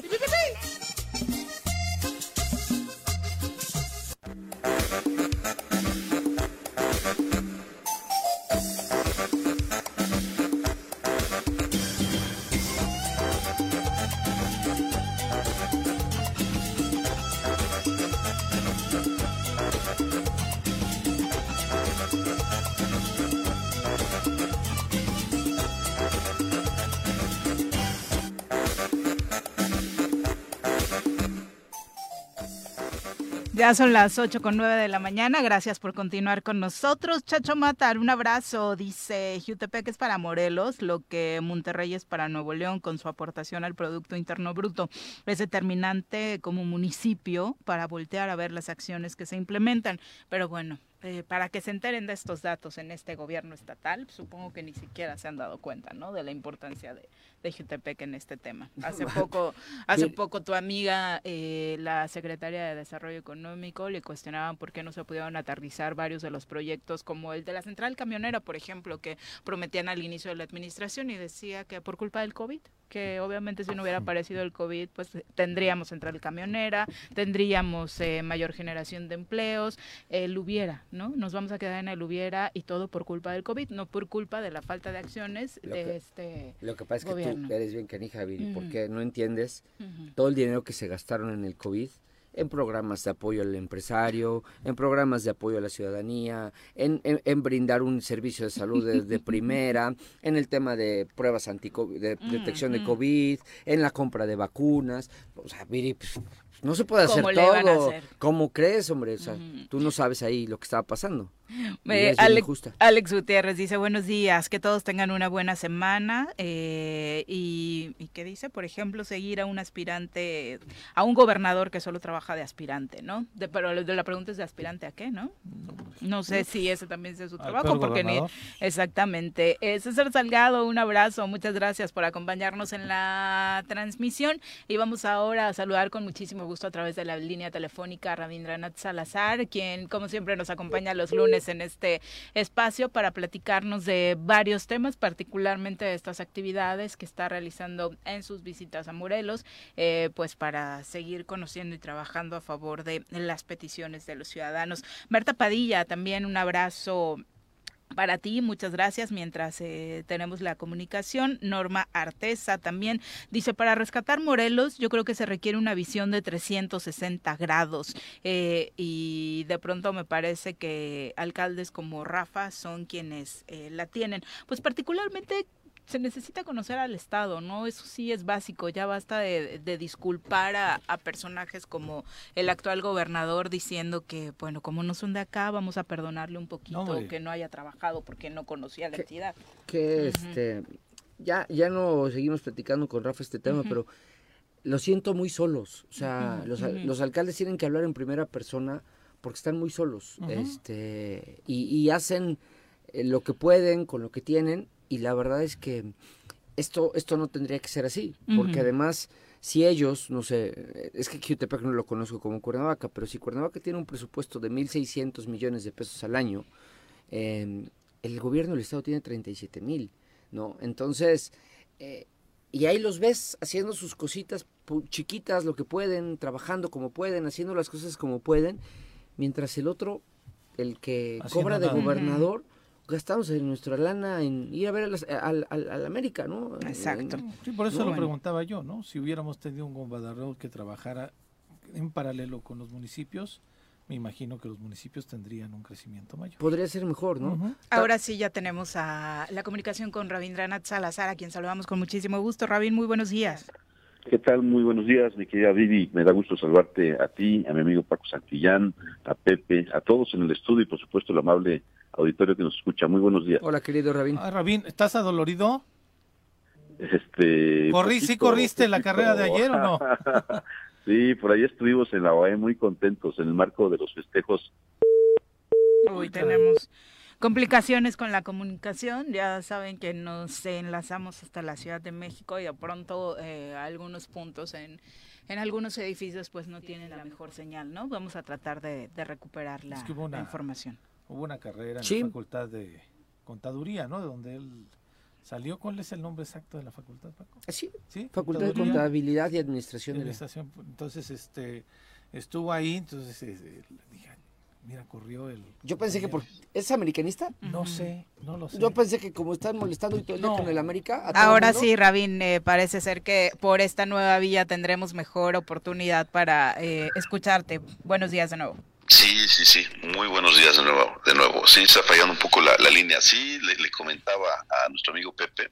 estuvimos eh, en compañía de, de Antonio Sánchez Purón, de Víctor Hugo Barranco que es el presidente de los controles públicos, mi carrera, el doctor Felipe de Jesús Bonilla, que es el director de mi facultad, el doctor Mario Ordóñez, secretario académico de la diputada Pani, en fin, mucha gente, maestros que fueron profesores cuando yo estudié la carrera, eh, y de verdad muy, muy contento, muchas familias, muchos jóvenes, muchos niños, dividimos el banderazo de salida en el marco del festejo del Día del Contador, que es el próximo jueves 25, eh, pero ya empiezan algunas actividades organizadas pues por todas eh, la Facultad de Contaduría, por el Colegio de Contadores y varias eh, instituciones. Entonces, pues muy contento de poder colaborar, de, aportar un granito de arena, sobre todo en esta carrera que la verdad contribuye mucho al desarrollo tanto de la iniciativa privada como del sector público.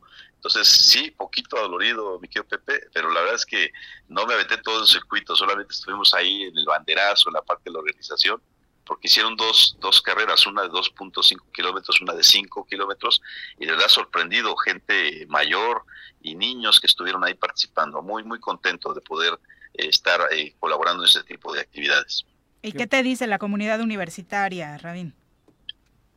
Bueno, muy muy contentos, de verdad muy contentos. te recuerdo, Viri, que tuvimos la oportunidad hace eh, algunos años cuando estaba yo en el Senado de poder eh, gestionar algún recurso para poder levantar el edificio número uno de nuestra máxima casa de estudios, dado que con el pasado temblor del año 2017 se dañó.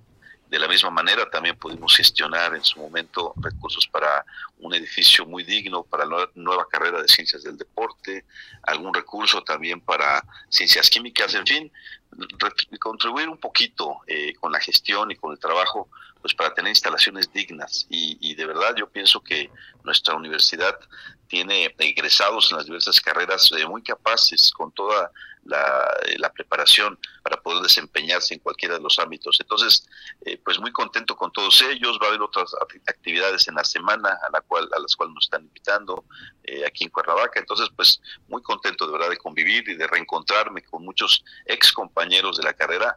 por ahí, por ejemplo, el, el, que es ahora el director de la facultad, Felipe de Jesús Bonilla, pues fuimos compañeros en su momento en la universidad, ahora es el director de, de esta importante facultad. Entonces, pues contento de saludar a toda la comunidad universitaria y obviamente pues aprovecho para mandarle un saludo y un abrazo a todos los estudiantes ahora de nuestra máxima casa de estudios. Hola Rabín, ¿cómo estás? Te habla Ya llegó Juanjo a joder, Rabín.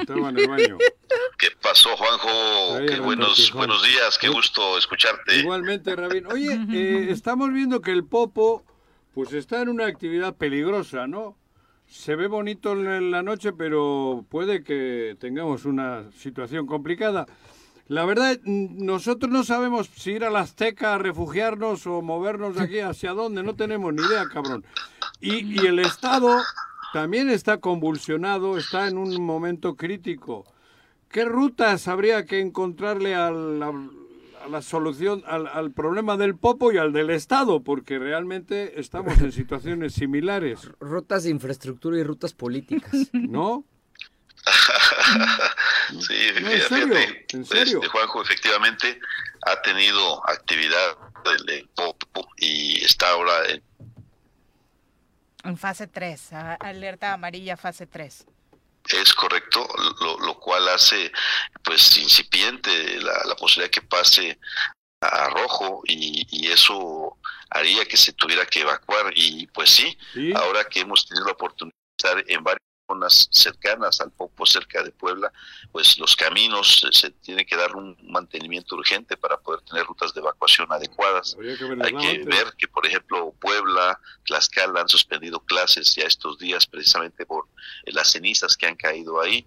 Eh, y, bueno, pues eh, comentar y, aprovechar el espacio pues para que la gente pueda estar pues muy atenta, muy alerta de los anuncios que pueda hacer el gobierno federal para poder tomar las precauciones necesarias y pues ojalá que no, no vaya a entrar en, una actividad más, más fuerte de la que está teniendo en estos momentos. Fíjate que tuve la oportunidad la semana pasada de estar justamente por Jantetelco, por Azochapan, eh, muy contento porque estuve con gente de la Comisión Nacional del Agua, pues anunciando una serie de obras muy necesarias y que además yo quiero felicitar a los ejidatarios, a los comuneros, a, la gente que se dedica al tema del campo, porque hicieron las gestiones necesarias para poder conseguir pues, algunos recursos que tienen que ver con revestimiento de canales, eh, con el desasolve de algunas presas. Fíjate, una de ellas muy importante, le van a poder desasolvar alrededor de 10 mil carros de arena eh, y, con eso van a, recuperar el 50% de la presa.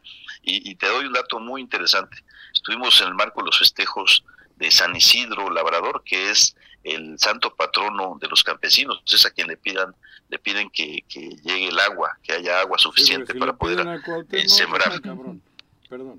Y y estando con ellos ahí, eh, curiosamente, eh, después de varias semanas de no haber llovido, empezó a llover. la gente, ya sabe, estaba súper contenta. Nos decían, hoy trajeron el agua. Y, bueno, muy, muy contentos. Estuvimos ahí en los festejos en estos municipios y de verdad, pues muy bien por las autoridades eh, agrarias que estuvieron pues generando esta gestión y que afortunadamente la Comisión Nacional del Agua ha anunciado ya eh, la aprobación de varias obras para beneficio de esta zona importante. Y justamente desde ahí se veía el, pop, eh, justamente desde ahí hay un cerro, el Cerro del Chumil, muchos lo, conocerán, que está ya rumbo a Puebla, dando la vuelta hacia, hacia Puebla, ahí pegadito a Jantetelco, eh, cerquita Temuac, y este cerro eh, pues es popularmente conocido como Cabeza de Mono, y es un cerro donde hay un centro ecoturístico que de verdad vale la pena que la gente conozca, pero además hay una historia muy interesante, mucha gente recorre los senderos en este cerro porque se dice que después de la independencia se guardaron algunos tesoros, sobre todo plata. Entonces la gente recorre con la esperanza de encontrar algunos de esos tesoros. Entonces, de verdad, Morelos guarda una serie de, historias, una serie de leyendas y lugares de verdad paradisiacos que, vale la pena que la gente eh, de varios municipios pueda ir y conocer entre sí y también, por supuesto, fuera de Morelos. Sin duda, de esas bellezas que tenemos históricas y naturales, ¿no? Absolutamente, absolutamente, Viri.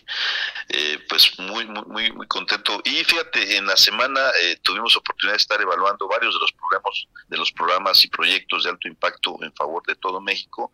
Sigue avanzando el, el tren que viene de México de, Toluca hacia la Ciudad de México, el, suburbano que va de la Ciudad de México al nuevo aeropuerto Felipe Ángeles, así como diversas vialidades que todas estas estarán terminadas eh, antes de que termine la administración. Y hace un momento los escuchaba yo en el estudio que mucha gente ha puesto pues eh, el tema de la pandemia como un tema de que por eso no se terminaron obras o un pretexto de que por eso no se trabajó etcétera. Y bueno el mejor ejemplo es el gobierno federal que pues afortunadamente y a pesar de la problemática que significó el tema de la pandemia pues los, los trabajos no pararon y las obras avanzaron.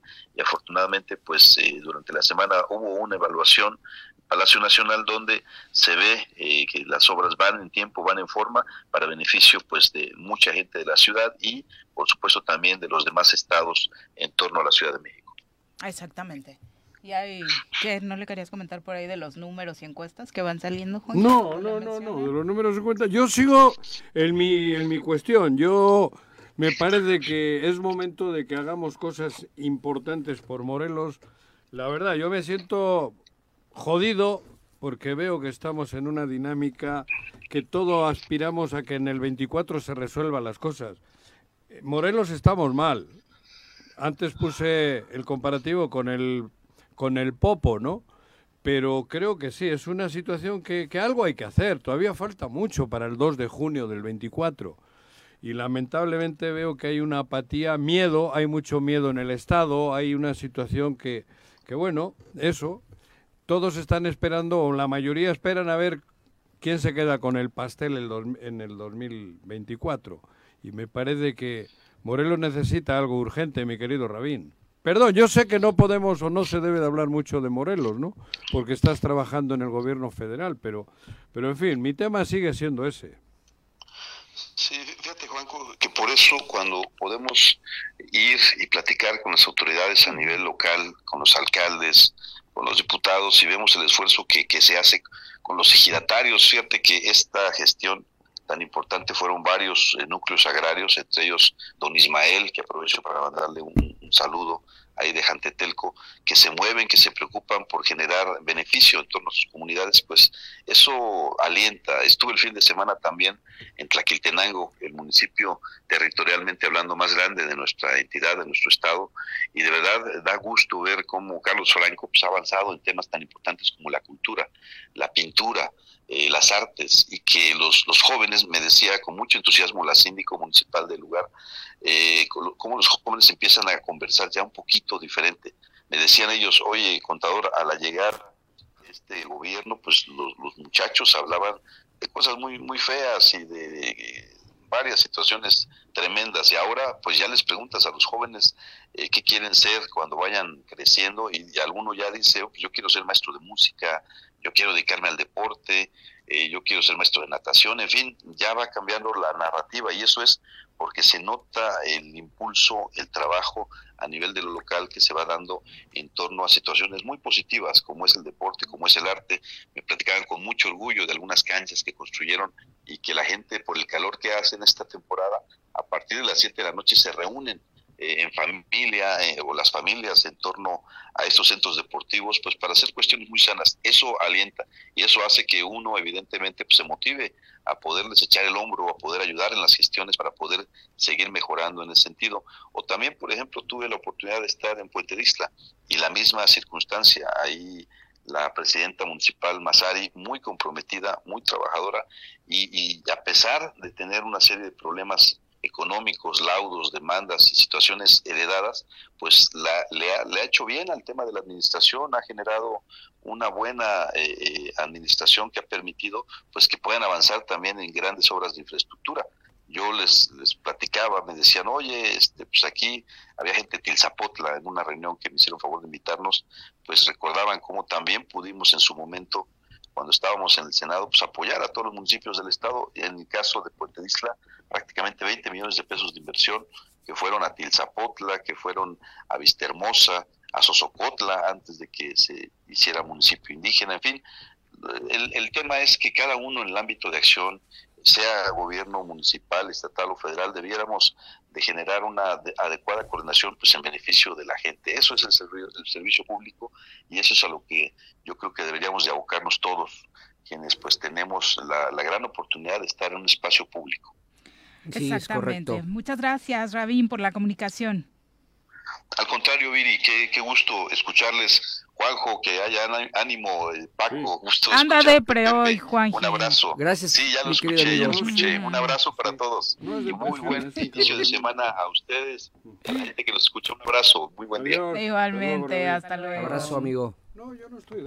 No, no, vienes bravo, vienes bravo porque estás muy molesto porque por la indolencia de, del que cobra, de un cuate que cobra mucho dinero y se lleva más y verlo con la indolencia que llega a, y sus prioridades, ¿no? Ahorita la Comisión Estatal de Seguridad está mandando vía eh, la Coordinación de Protección Civil un comunicado que pues, pura mamada, perdón, perdónenme, perdón, o sea, perdón. ¿Sobre el popo sobre Sí, pero mamarrachadas que pues ya sabemos, pero ¿y qué hacemos? Que la, toda la población lea un comunicado mamarracho que ya sabemos, puras tonterías, tomen precauciones, vigilen, manténganse alerta, no chingues, váyanse, váyanse a parar a ver los caminos como están, vayan a instruir directa y personalmente a los poblados que están en riesgo, vayan a caminar las calles, a revisar las vías de, de, evacuación, vayan a ver que pueden, que, o sea, cómo está el tema de las escuelas para ver si las cierran, si las toman virtual hagan algo pero presencial, no con comunicados mamarrachos, ¿no? Y además, protección civil, protección civil. O sea, ya, ya no es ni la Comisión Estatal de Seguridad, ya no es ni el gobernador, ya es la Coordinación Estatal de Protección Civil. Sí le compete a ellos, sí, pero son el instrumento de un gobierno que tendría que estar al frente de una situación así. Bendito Dios, no estamos en crisis, o sea, no hay una crisis, estamos en fase 3 del semáforo en amarillo. No hay una crisis que, que, pero, pero, pero estamos, eh, tantito se enoja más Don Goyo y esto se va a poner muy, muy, muy feo, ¿no? Entonces... Pero Don Goyo tan siquiera se enoja y reacciona.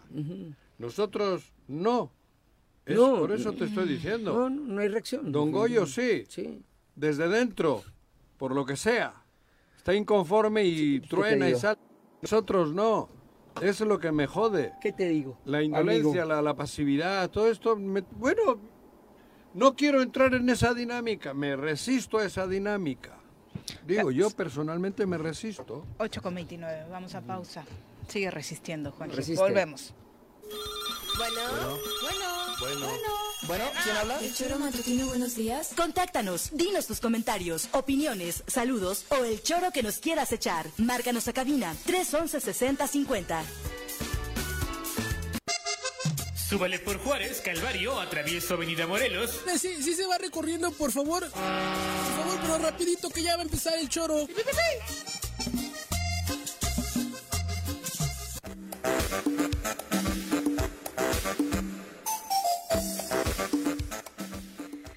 Ya estamos de regreso. Muchas gracias por acompañarnos en eh, la transmisión de Facebook y de YouTube. Eh, Ramiro Jarquín nos escribe y nos dice que es hijo de nuestra querida radioescucha Vicky Jarquín y que ayer fue su cumpleaños. Entonces quiere que la felicitemos con todo gusto. Ramiro, eh, tu mamá es una gran radioescucha de este programa y con todo gusto le deseamos las más sinceras felicitaciones y tenemos los mejores deseos para ella pues siempre. Dice Ramiro, es eh, la mejor mamá y además la mejor cuenta cuentos. Sí, eh, tenemos cuenta de su extraordinario trabajo en esta materia, así que Vicky, muy conocida también por este ramo. No, ella los cuenta lindos. No, bueno. O sea, a ella no se le va al público del estadio Ah, como a otros. Eh, pero sí, podría, podría animarse. Querida Vicky, un abrazo y muchas Vicky, gracias siempre por estar con nosotros en las transmisiones. Muchas Pati, felicidades. Pati Delgado, también un abrazo para ti. Y Gerardo Hurtado también nos escribe. eh, dice que él, eh, por ejemplo, tiene la confianza de que, por ejemplo, Morelos podría salir adelante con personas como eh, Rabín. María, María García. Morelos tiene que salir adelante gracias a los dos millones de habitantes. Héctor García, Exactamente, saludos. pero que conduzca a alguien que, que realmente ame y quiera y no tenga otro interés más que el bien común para los dos millones. Y que tenga capacidad, Juanjo. Porque hay gente que ama y quiere el Estado, pero no Bueno, tiene Pero capacidad para gobernar. prefiero primero por delante las dos primeras. Ah, bueno, sí, sí, sí. Y luego la otra, obvio, ¿no? Sí, pero, te iba- o sea, si tú analizas, muchos de los, ya de la oposición ni podemos hablar porque no sabemos ni qué está pasando ahí, ¿no? Ya realmente todo un se- silencio La increíble. oposición está dentro de to- Morena. todo se da en Morena. No es en fuera. Morena ex- existe el oficialismo y la oposición. Sí. Eh, Y los arribistas. y lo- bueno, muchos, pero de los Pero- candidatos que hay, de, en el caso de, de- de competir al oficialismo, veo bien, hay, hay dos... Oficialismo es Ulises. Eh, Cuauhtémoc.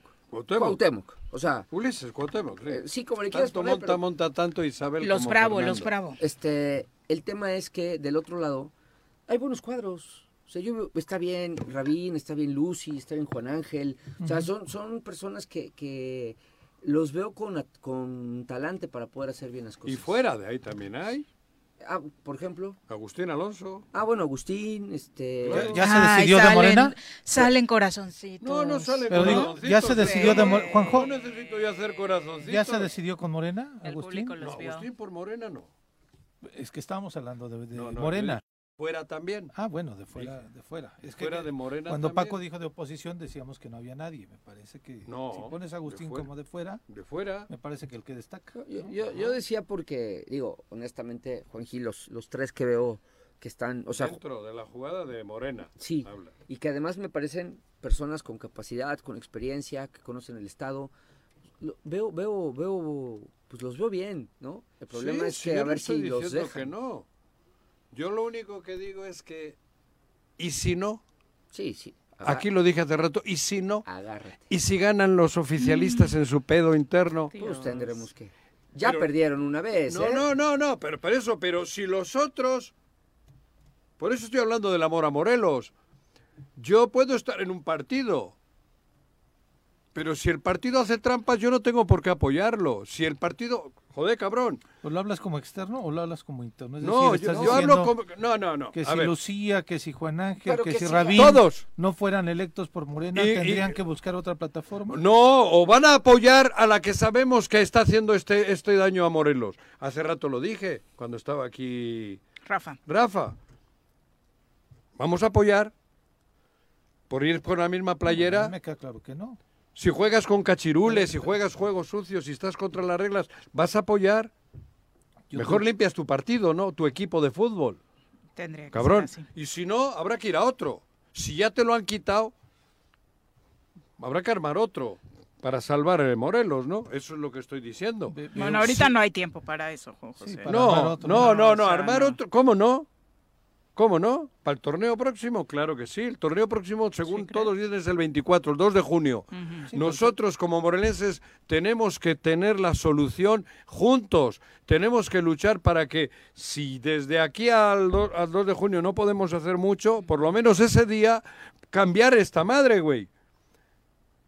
O sea, tú vas, o sea, tú te imaginas, te imaginas así a, a bote pronto que Ulises Bravo sea el candidato, por ejemplo, o, o, o, o una o uno de su ganadería. Víctor Mercado. O la Ceci, ¿cómo se llama? Cecilia Rodríguez. O quien digan ellos. Sería muy fácil ganarles, ¿eh? Bueno, ganarle sí, pero y si, pero para eso estoy diciendo que los de Morena, la otra, como has dicho, unos son los oficialistas. La oposición la, morenista. oposi- la Morena de verdad tendría que hacer algo. Reaccionar. Digo yo, a eso, a eso me refiero. Si, de- si dentro no van a poder ellos ser los que representen o nos representen en la elección, cabrón, ese es el miedo que me da. Esa es la situación, que Sí. haya continuismo y sigamos otros seis años, a ver quién aguanta. Ahora, Morena tiene un problema fuerte. Y si no, habrá que buscar a quien fuera. Y, la Y los que están ahí dentro que se que, que, hagan lo que tengan que hacer por, Bueno, por Morelos. Estamos ¿no? hablando del Estado, pero nadie habla de Cuernavaca.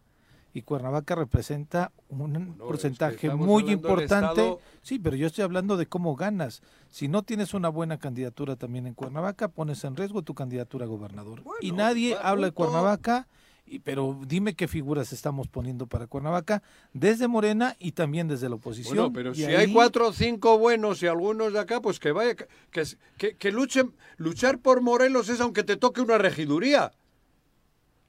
Cabrón.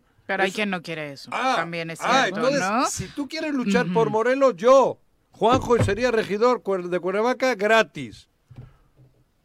Hay quien no no, es- hay no quien no y lo sabes, pero bueno. Eh, Joder, dice. Omar Barrera, en Morelos nadie quiere continuidad del gobierno de Cuauhtémoc, Ajá. ni el Guaro Mercado, ni Cecilia, pongan el nombre que quieran. El único que veo que puede sacar a Morelos adelante es Rabín.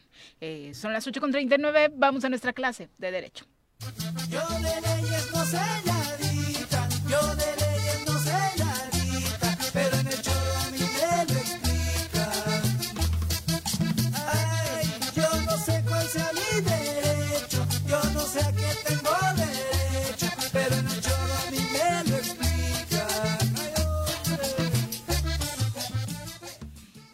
doctor Tapia? Muy buenos días. Buenos días, Viri. Bienvenido. Pepe. Doctor. Paco, muchas fel- felicidades. Fue tu cumpleaños Gracias, la doctor. semana pasada. ¿eh? 48 vueltas al sol. Eso, muchas felicidades. Gracias. Sí, pues bueno, agradeciendo el espacio a nombre propio, a nombre de la Universidad Autónoma del Estado de Morelos. Y pues el día de hoy vamos a platicar de un tema sensible en relación a las mujeres, la violencia obstétrica y la esterilización forzada, que es un tema eh, que a mí me alarmó mucho cuando vi Violencia eh, obstétrica ¿Qué es eso? y eh, esterilización este, forzada. La obstetricia es la, la parte de la medicina que se encarga de eh, la salud de la mujer desde el proceso de gestación, el parto y el puerperio o posparto.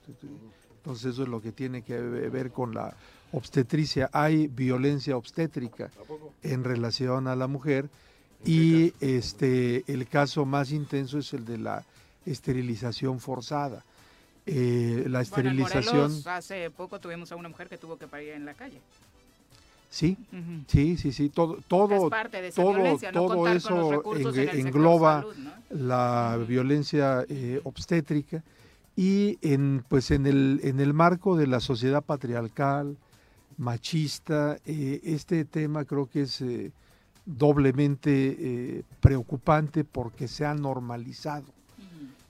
Hay una encuesta que es la encuesta nacional sobre la dinámica de las relaciones en los hogares que está en el INEGI pero que en este tema que estamos platicando nos da algunos datos en el contexto de, de lo jurídico que voy a comentar, que creo que son escalofriantes. Dice que el 33.4% de las mujeres mexicanas han referido que sufrieron maltrato por quienes las atendieron en su parto, siendo las manifestaciones más comunes de la violencia obstétrica gritos o regaños de los médicos y del personal médico, 34.44%. Cero sensibilidad. Ignorar a las usuarias, 33.11%. Presión para aceptar un método anticonceptivo o presión para autorizar la esterilización, 30.9%.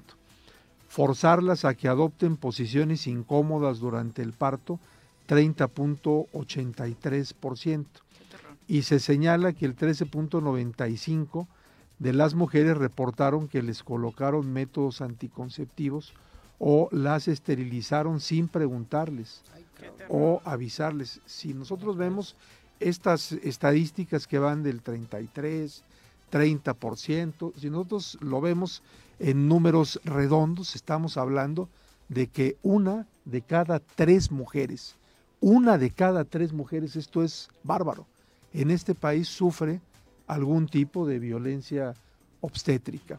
Hay un, hay un caso eh, muy interesante que es el amparo en revisión para nuestras amigas y amigos, abogadas y abogados, el amparo en revisión 1064 diagonal 19, lo repito, 1064 diagonal 19, que resolvió en 2021 la primera sala de la Suprema Corte de Justicia de la Nación. En, en- un, en un caso como, como este, fue un caso de una mujer embarazada en un eh, hospital en Jalisco, en Ciudad Guzmán, eh, eh, llega, tiene eh, inconvenientes de presión, eh, llega al hospital y le dicen, pues todavía no, no tiene la dilatación adecuada, váyase a su casa, va y viene por muchísimas horas, ya cuando realmente la atienden el líquido apniótico ya está muy bajo y le dicen pues tiene que pasar inmediatamente a una cesárea. En la cesárea la señora con las incomodidades, con el miedo hacia su salud y a la de su bebé por la baja de líquido apniótico, la ginecóloga le dice y ya platicó con su marido en relación de la posibilidad de la esterilización. Y dice, pero pues yo eso que tengo que platicar con mi esposo y eso. Pues que no ve que ya somos muchas personas y la empieza a regañar y la empieza Que aparte es un a clásico, presionar, ¿no? que es algo clásico. Sale con el marido, eh, le miente y le dice que la señora ya aceptó y que va a firmar, ¿Qué pero que necesita las firmas de él y de la mamá de ella como testigos. Creen, firman. La señora ya estando a unos minutos de entrar al quirófano le dice, pues mira, ahí están las firmas de tu esposo y de tu mamá y no le queda de otra más que firmar. La Suprema Corte de Justicia de la Nación dice que ese consentimiento está viciado porque es un Totalmente. consentimiento presionado y al final de cuentas, eh, cuando llega ese amparo a la Corte, pues desde luego la amparan.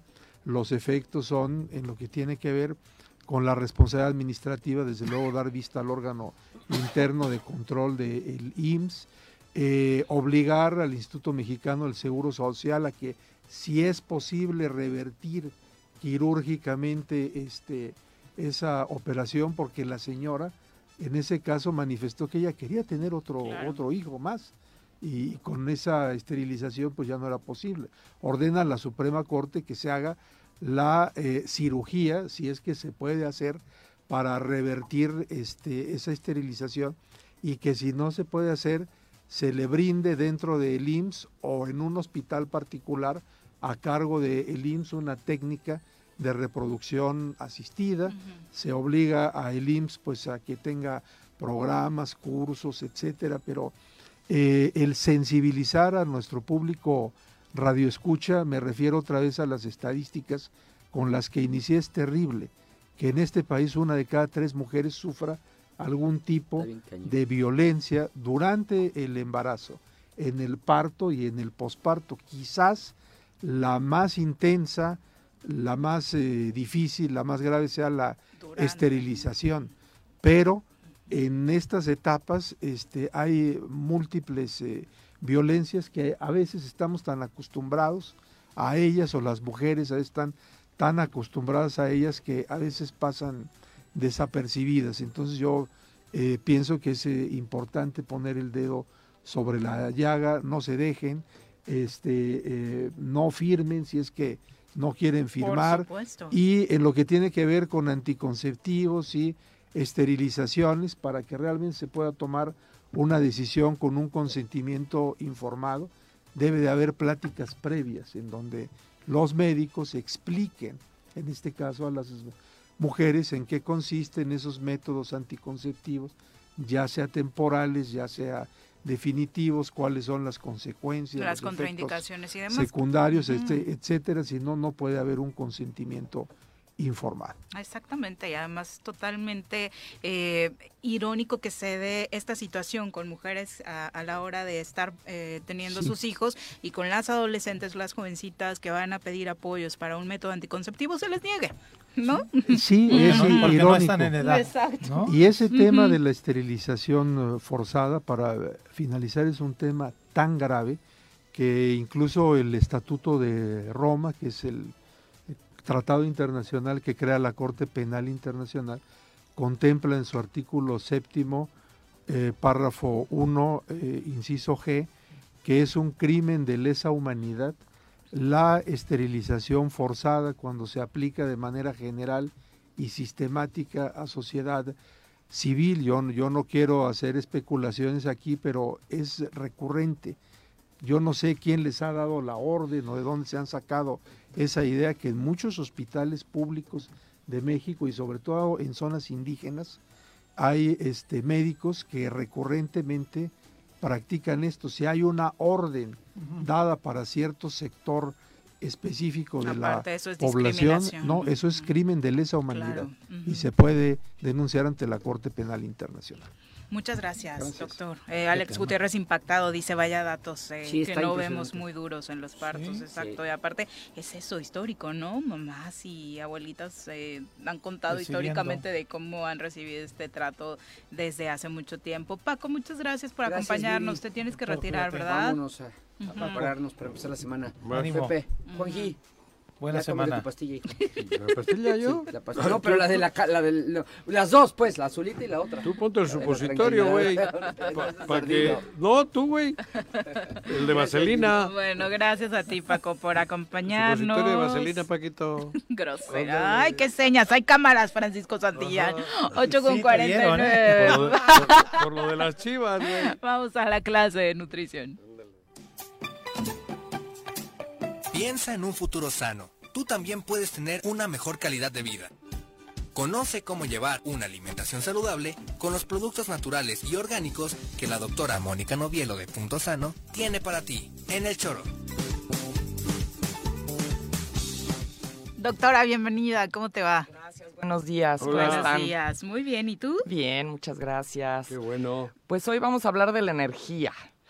Eh, pues el cuerpo requiere de energía, La pila, ¿verdad? La la pila, pila, la pila. para todo. Ajá. O sea, para que muevas la mano que acabas de mover, Sí. para pensar, para correr, para digerir, para todo lo que hace requiere de Cuando energía. salió Paco me dijo que me tome el Viagra. Te digo ¿No lo que te tomes el Viagra. Sí, ¿Para qué? Para, para la energía. Para la energía. Eso dice, Pero ¿no? ese es un tipo de energía, Ajá. ¿no? Que Momen- necesitamos. momentánea. Ajá, muy específica. Sí, por eso. Pero a ver, ¿quién produce la energía en el cuerpo? ¿Quién produce la energía? Desde el estómago. No, ¿No?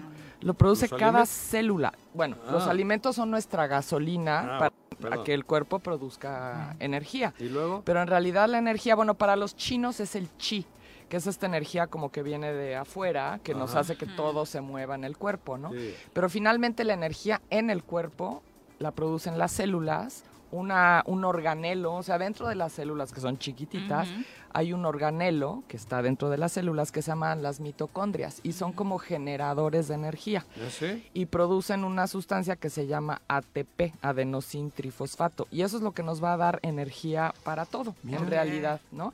¿Y de Entonces, qué se nutren esas? de los alimentos. Ah. Justamente, o sea, si no tenemos buenos alimentos, buena calidad de alimentos, pues nuestra energía no va a ser suficiente o no va a ser la adecuada. Y sí veo hoy en día como muchas personas que están así como con falta de energía, tomando café y café y café, porque pues no hay energía, ¿no? Entonces, es. ¿por qué no puede haber energía? Pues por varias razones, ¿no? Bueno, uno es una enfermedad, pues obviamente hasta cuando nos da gripa, o sea, Te vean baja. cómo nos baja la pila, ¿no? Eh, eh, también el mal dormir, o sea, no dormir suficiente o dormir mal, Las pues eso, ajá, eso nos va también a traer, pues que en el día, pues no tengamos suficiente energía para, porque tenemos que recargar esas pilas, ¿verdad? Y lo hacemos durmiendo, descansando, ¿no? También el estrés nos puede hacer que que nos falte energía porque nos la echamos toda, ¿no? Porque necesitamos energía para, para tener incluso estrés, ¿no? Entonces, eh, ese famoso, eh, a mí me da mucha risa como dicen el mal del puerco, ¿no? Ah, sí, claro. o sea, que comes y te da da un sueño. sueño. y no puedes hacer Sí, porque te nada. va la sangre al estómago, dicen, ¿no? Esa es una, pero en realidad la comida nos tendría que dar energía. En el momento. Ajá, entonces, digo, tú ves, por ejemplo, a un perro que le das de comer, yo tengo ahorita un cachorrito, una cachorrita, y le doy de comer y le da una energía a la perra, ¿no? Entonces, así tendría que ser con nosotros. Entonces, una de dos, o no estás comiendo lo adecuado, o estás comiendo de más, porque el comer de más te roba energía. ¿No? Entonces, eh, esta, bueno, vivimos en una cultura donde como, hijo, no vas a, no quieres más y no quieres reper- Sí, que se repetir. ¿no? Y- y Y, seguir los incluso. platos así ¿Cómo vas a enormes, ¿no? dejar comida? ¿Cómo vas a dejar comida si hay gente que se está muriendo de hambre? Bueno, Piensa entonces si no quieres dejar comida, en los niños ponle de menos, pues ponle sí. menos, ¿no? Porque es una forma, o sea, el comer de más es una forma de intoxicación, fíjense. O sea, así como te intoxica el tomar alcohol o el comer este químicos, el comer de más es una forma de porque el intoxicación. cuerpo tiene que trabajar Exacto. ¿no? para con- consumir eso, para Exacto. hacerlo- Entonces, triturar eso. Para triturar eso y cuando tú le estás metiendo, a ver, ¿y cómo se mide la energía en los alimentos? Son con calorías, ¿no? Que es muy conocido. Entonces, si tú le estás metiendo al cuerpo más calorías de la que estás gastando, pues una es que va a haber un desgaste. ¿No? O sea, tienes que trabajar y trabajar para quemar esas calorías de más que no estás utilizando. Y otra es que estás más en riesgo de tener sobrepeso, porque estás ingiriendo, exacto, estás ingiriendo más calorías, más energía de la que tú estás quemando, ¿no? Entonces, si no haces ejercicio, si estás todo el día sentado y comes muchísimas calorías en tu día, pues eso va a hacer que tengas sobrepeso, que, va, que haya un desgaste. Ahora, cuando tiene que haber un aporte como extra de energía, que vas a hacer ejercicio o que estás muy estresado. Las que entran a trabajar ahí son las glándulas suprarrenales que están arribita de los, de los riñones, porque ellas generan adrenalina y cortisol, que son generalmente las que te hacen moverte más rápido, ¿no? Correr. Entonces hay que cuidar mucho a las glándulas suprarrenales. Entonces, bueno, alimentos que nos provo que nos proponen, eh, que nos proporcionan, perdón, energía, son los macronutrientes, que son los carbohidratos, las proteínas y las grasas. ¿Sí? Ahora, los carbohidratos y las proteínas nos dan 4 gramos de carbohidrato, de mm, calorías, nos dan 4 calorías por cada gramo de comida. Sin embargo, las grasas nos dan 9, nos dan mucha más calorías que un carbohidrato o una O sea, sí es proteína. real. Es real. O sea, si tú comes cosas grasosas, o sea, te va a aportar mucho más calorías que las proteínas y los carbohidratos. Ahora, eh, si ¿Qué yo... grasas? ¿Qué grasas? Todas. El aceite, eh, las semillas, las cosas fritas. O sea, todas esas grasas nos van a aportar, aunque sea una grasa buena, nos va a aportar más calorías que un carbohidrato o una proteína. Por eso, por ejemplo, cuando hablabas de quesadillas, que las tenemos súper satanizadas, Ajá. decías, eh, fritas, una bomba, pero igual y en, En, el un comal, o sea, tiene mucho ¿no? menos calorías que una O quesadilla sea, ya si no podemos dejar esa adicción, Sí. te la a mí, preparas me, así, a mí me ¿no? encantan esas Ajá, quesadillas sí, que sí. venden luego en Tepoztlán o en Pero así. secas, no con el, la- No el con el Exacto, yo te- siempre las pido, o sea, de Comal. comal, ¿no? Ajá, y tiene calientitas de, no sé, de huitlacoche, que son deliciosas, Ay, de hongos, de, de papa, calabaza. de flor de calabaza, son Ay, una delicia, ¿no? Y entonces, eh, bueno, una tortilla no tiene tantas calorías en, en general, o sea, una tortilla tiene alrededor de 50 calorías, un bolillo tiene como 300, o sea, vean la diferencia, ¿no? Entonces, eh, en realidad, si te comes dos quesadillas, no es tanto si las comes de comal, como dices. ¿no? Sí. Entonces, eh, no es que sea... Es que hay que, hay que hacer cambios y hay que tener conciencia porque de veras, todo lo que comes, eso se va a reflejar en tu cuerpo. O sea, es nuestra energía, es nuestra gasolina. O sea, en el coche, pues le pones gasolina, aceite, agua, pues es lo mismo en el cuerpo. Entonces, si le pones a tu tanque de gasolina, no sé, refresco, pues el coche se te desviela en una cuadra, ¿no? Entonces el cuerpo es igualito, métele cositas que no está hecho para ingerir y en vez de, dar- de darte energía, pues te la va a quitar. Pero Ahora, La, la clave es esa. ¿Qué Ajá. energía y cómo y cuánta? ¿Y cómo y cuánta? O sea, si estás con, si dices, ya estoy satisfecho y sigues comiendo, pues eso, en vez de darte energía, pues al rato te da el mal del puerco, lo que digo, ¿no? carbohidrato te la da en chinga, pero rápido se va Esa es otra cosa, que, que, o sea, por ejemplo, si tú te comes una galleta que tiene muchísima azúcar, el azúcar te da una energía, sí te da energía porque es un carbohidrato, pero es un carbohidrato simple, entonces te va a dar una energía rapidísima, luego- pero después se te va a bajar. Entonces lo que necesitamos son carbohidratos complejos para que te den una energía mucho, por ejemplo, una tortilla es un carbohidrato complejo, tiene muchos azúcares y te va a dar una energía mucho más constante y estable, ¿no? Que una galleta María, por ejemplo, Claro, ¿no? Entonces, eso es lo que hay que ver. Ahora, combinaciones, por ejemplo, las eh, oleaginosas, las almendras, ya sé que siempre hablo bien de ellas, pero es que son muy buenas, que son, eh, que tienen grasa, Aunque tienen grasa, tienen mucha proteína y tienen algo de carbohidrato. Entonces ahí tienen tres nutrientes que te dan energía. Entonces si vas a hacer ejercicio o algo, por ejemplo, cómete un puñito de almendras y te va a dar una buena energía constante y este y no te va a dar estos picos que hace el azúcar, por ejemplo, ¿no? Eh, otra cosa son los frijoles, las lentejas, también son carbohidratos con proteína que te pueden dar una energía constante y no picos de energía, ¿no? Entonces hay que echar mano de esas cosas. Las proteínas también dan energía. ¿Cuáles Entonces, eh, por ejemplo, si te comes unos La huevitos en la mañana, te va a dar, o sea, un huevo tiene como 150, un huevo entero como 150 calorías, te comes dos, son 300, pero te va a dar una energía buena, ¿no? A diferencia de que si te comes un cereal de caja con leche, Azúcar. Pura azúcar, ¿no? Entonces al rato vas a estar que te estás durmiendo porque ya se te bajó la pila, ¿no? Claro. Entonces necesitamos estas, este tipo de energía constantes, ¿no? Ahora, en cuestión de suplementos, eh, el magnesio es el, el mineral que ayuda a producir ATP, lo que les decía de ¿Energía? fosfato, la energía. O sea, Mm. si no tenemos suficiente eh, magnesio, y puede ser que estemos teniendo una falta de energía por falta de magnesio, porque es el que ayuda a producir el ATP de los minerales, ¿no? Magnesio. Magnesio. ¿Ese cuándo se toma? ¿En la noche o en la mañana? Este, a mí me gusta mandar una Tres dosis baja constante durante el día para que todo el tiempo estés teniendo. Mucha gente lo toma para dormir porque Para también relaja. ¿no? Entonces ahí, ¿no? si te tomas una dosis tú fuerte eso. en la noche, Ajá. te va a ayudar a dormir. Pero si te tomas una dosis bajita durante el día y seguido, te va a dar como una energía constante también, ¿no? también. Y te, y, te, y te deja que no estés eh, también Ah, tan acelerado. tan acelerado, ¿no? Y otra cosa es el polinicotinato de cromo, que ayuda a que el páncreas maneje bien los carbohidratos. Entonces nos va a ¿cómo es dar... nombrecito?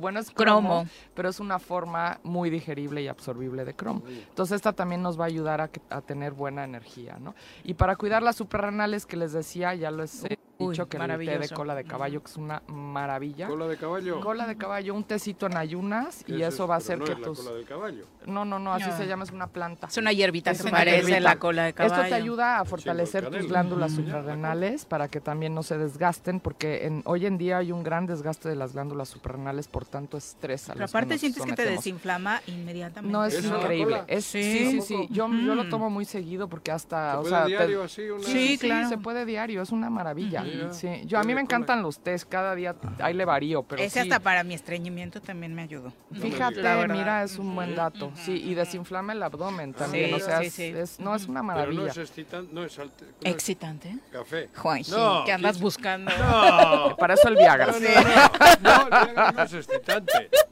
No te excita el Viagra. te- tienes No, que excitarte tienes y usar. Viagra, ¿no? Exacto. Doctora, ¿dónde encontramos todos estos productos? Una consulta para Juanji porque creo que necesita otras cosas. Necesita No, otras cosas muy ¿Quieres ver si específicas. Se puede tomar en la noche para.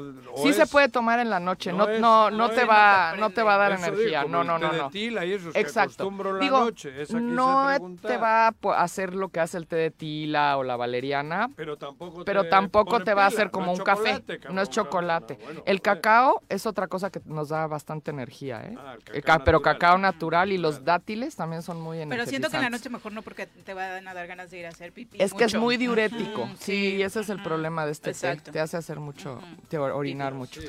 Bueno, todo esto lo de encontramos en Punto Sano, aquí en el local 19 en Plaza Andrómeda. Somos vecinitos. Muchas gracias, Doc. Muy buenos Muchas días. gracias ya nos ustedes. vamos, mi querido Pepe, buenos días. Viri. buenos Buen días. inicio Que de tengan semana. excelente Sí, lunes. Los esperamos mañana en punto de las 7. ¡Uy! ¡Se acabó! Pues así es esto. Esta fue la revista informativa más importante del centro del país. El Choro Matutino. Por lo pronto,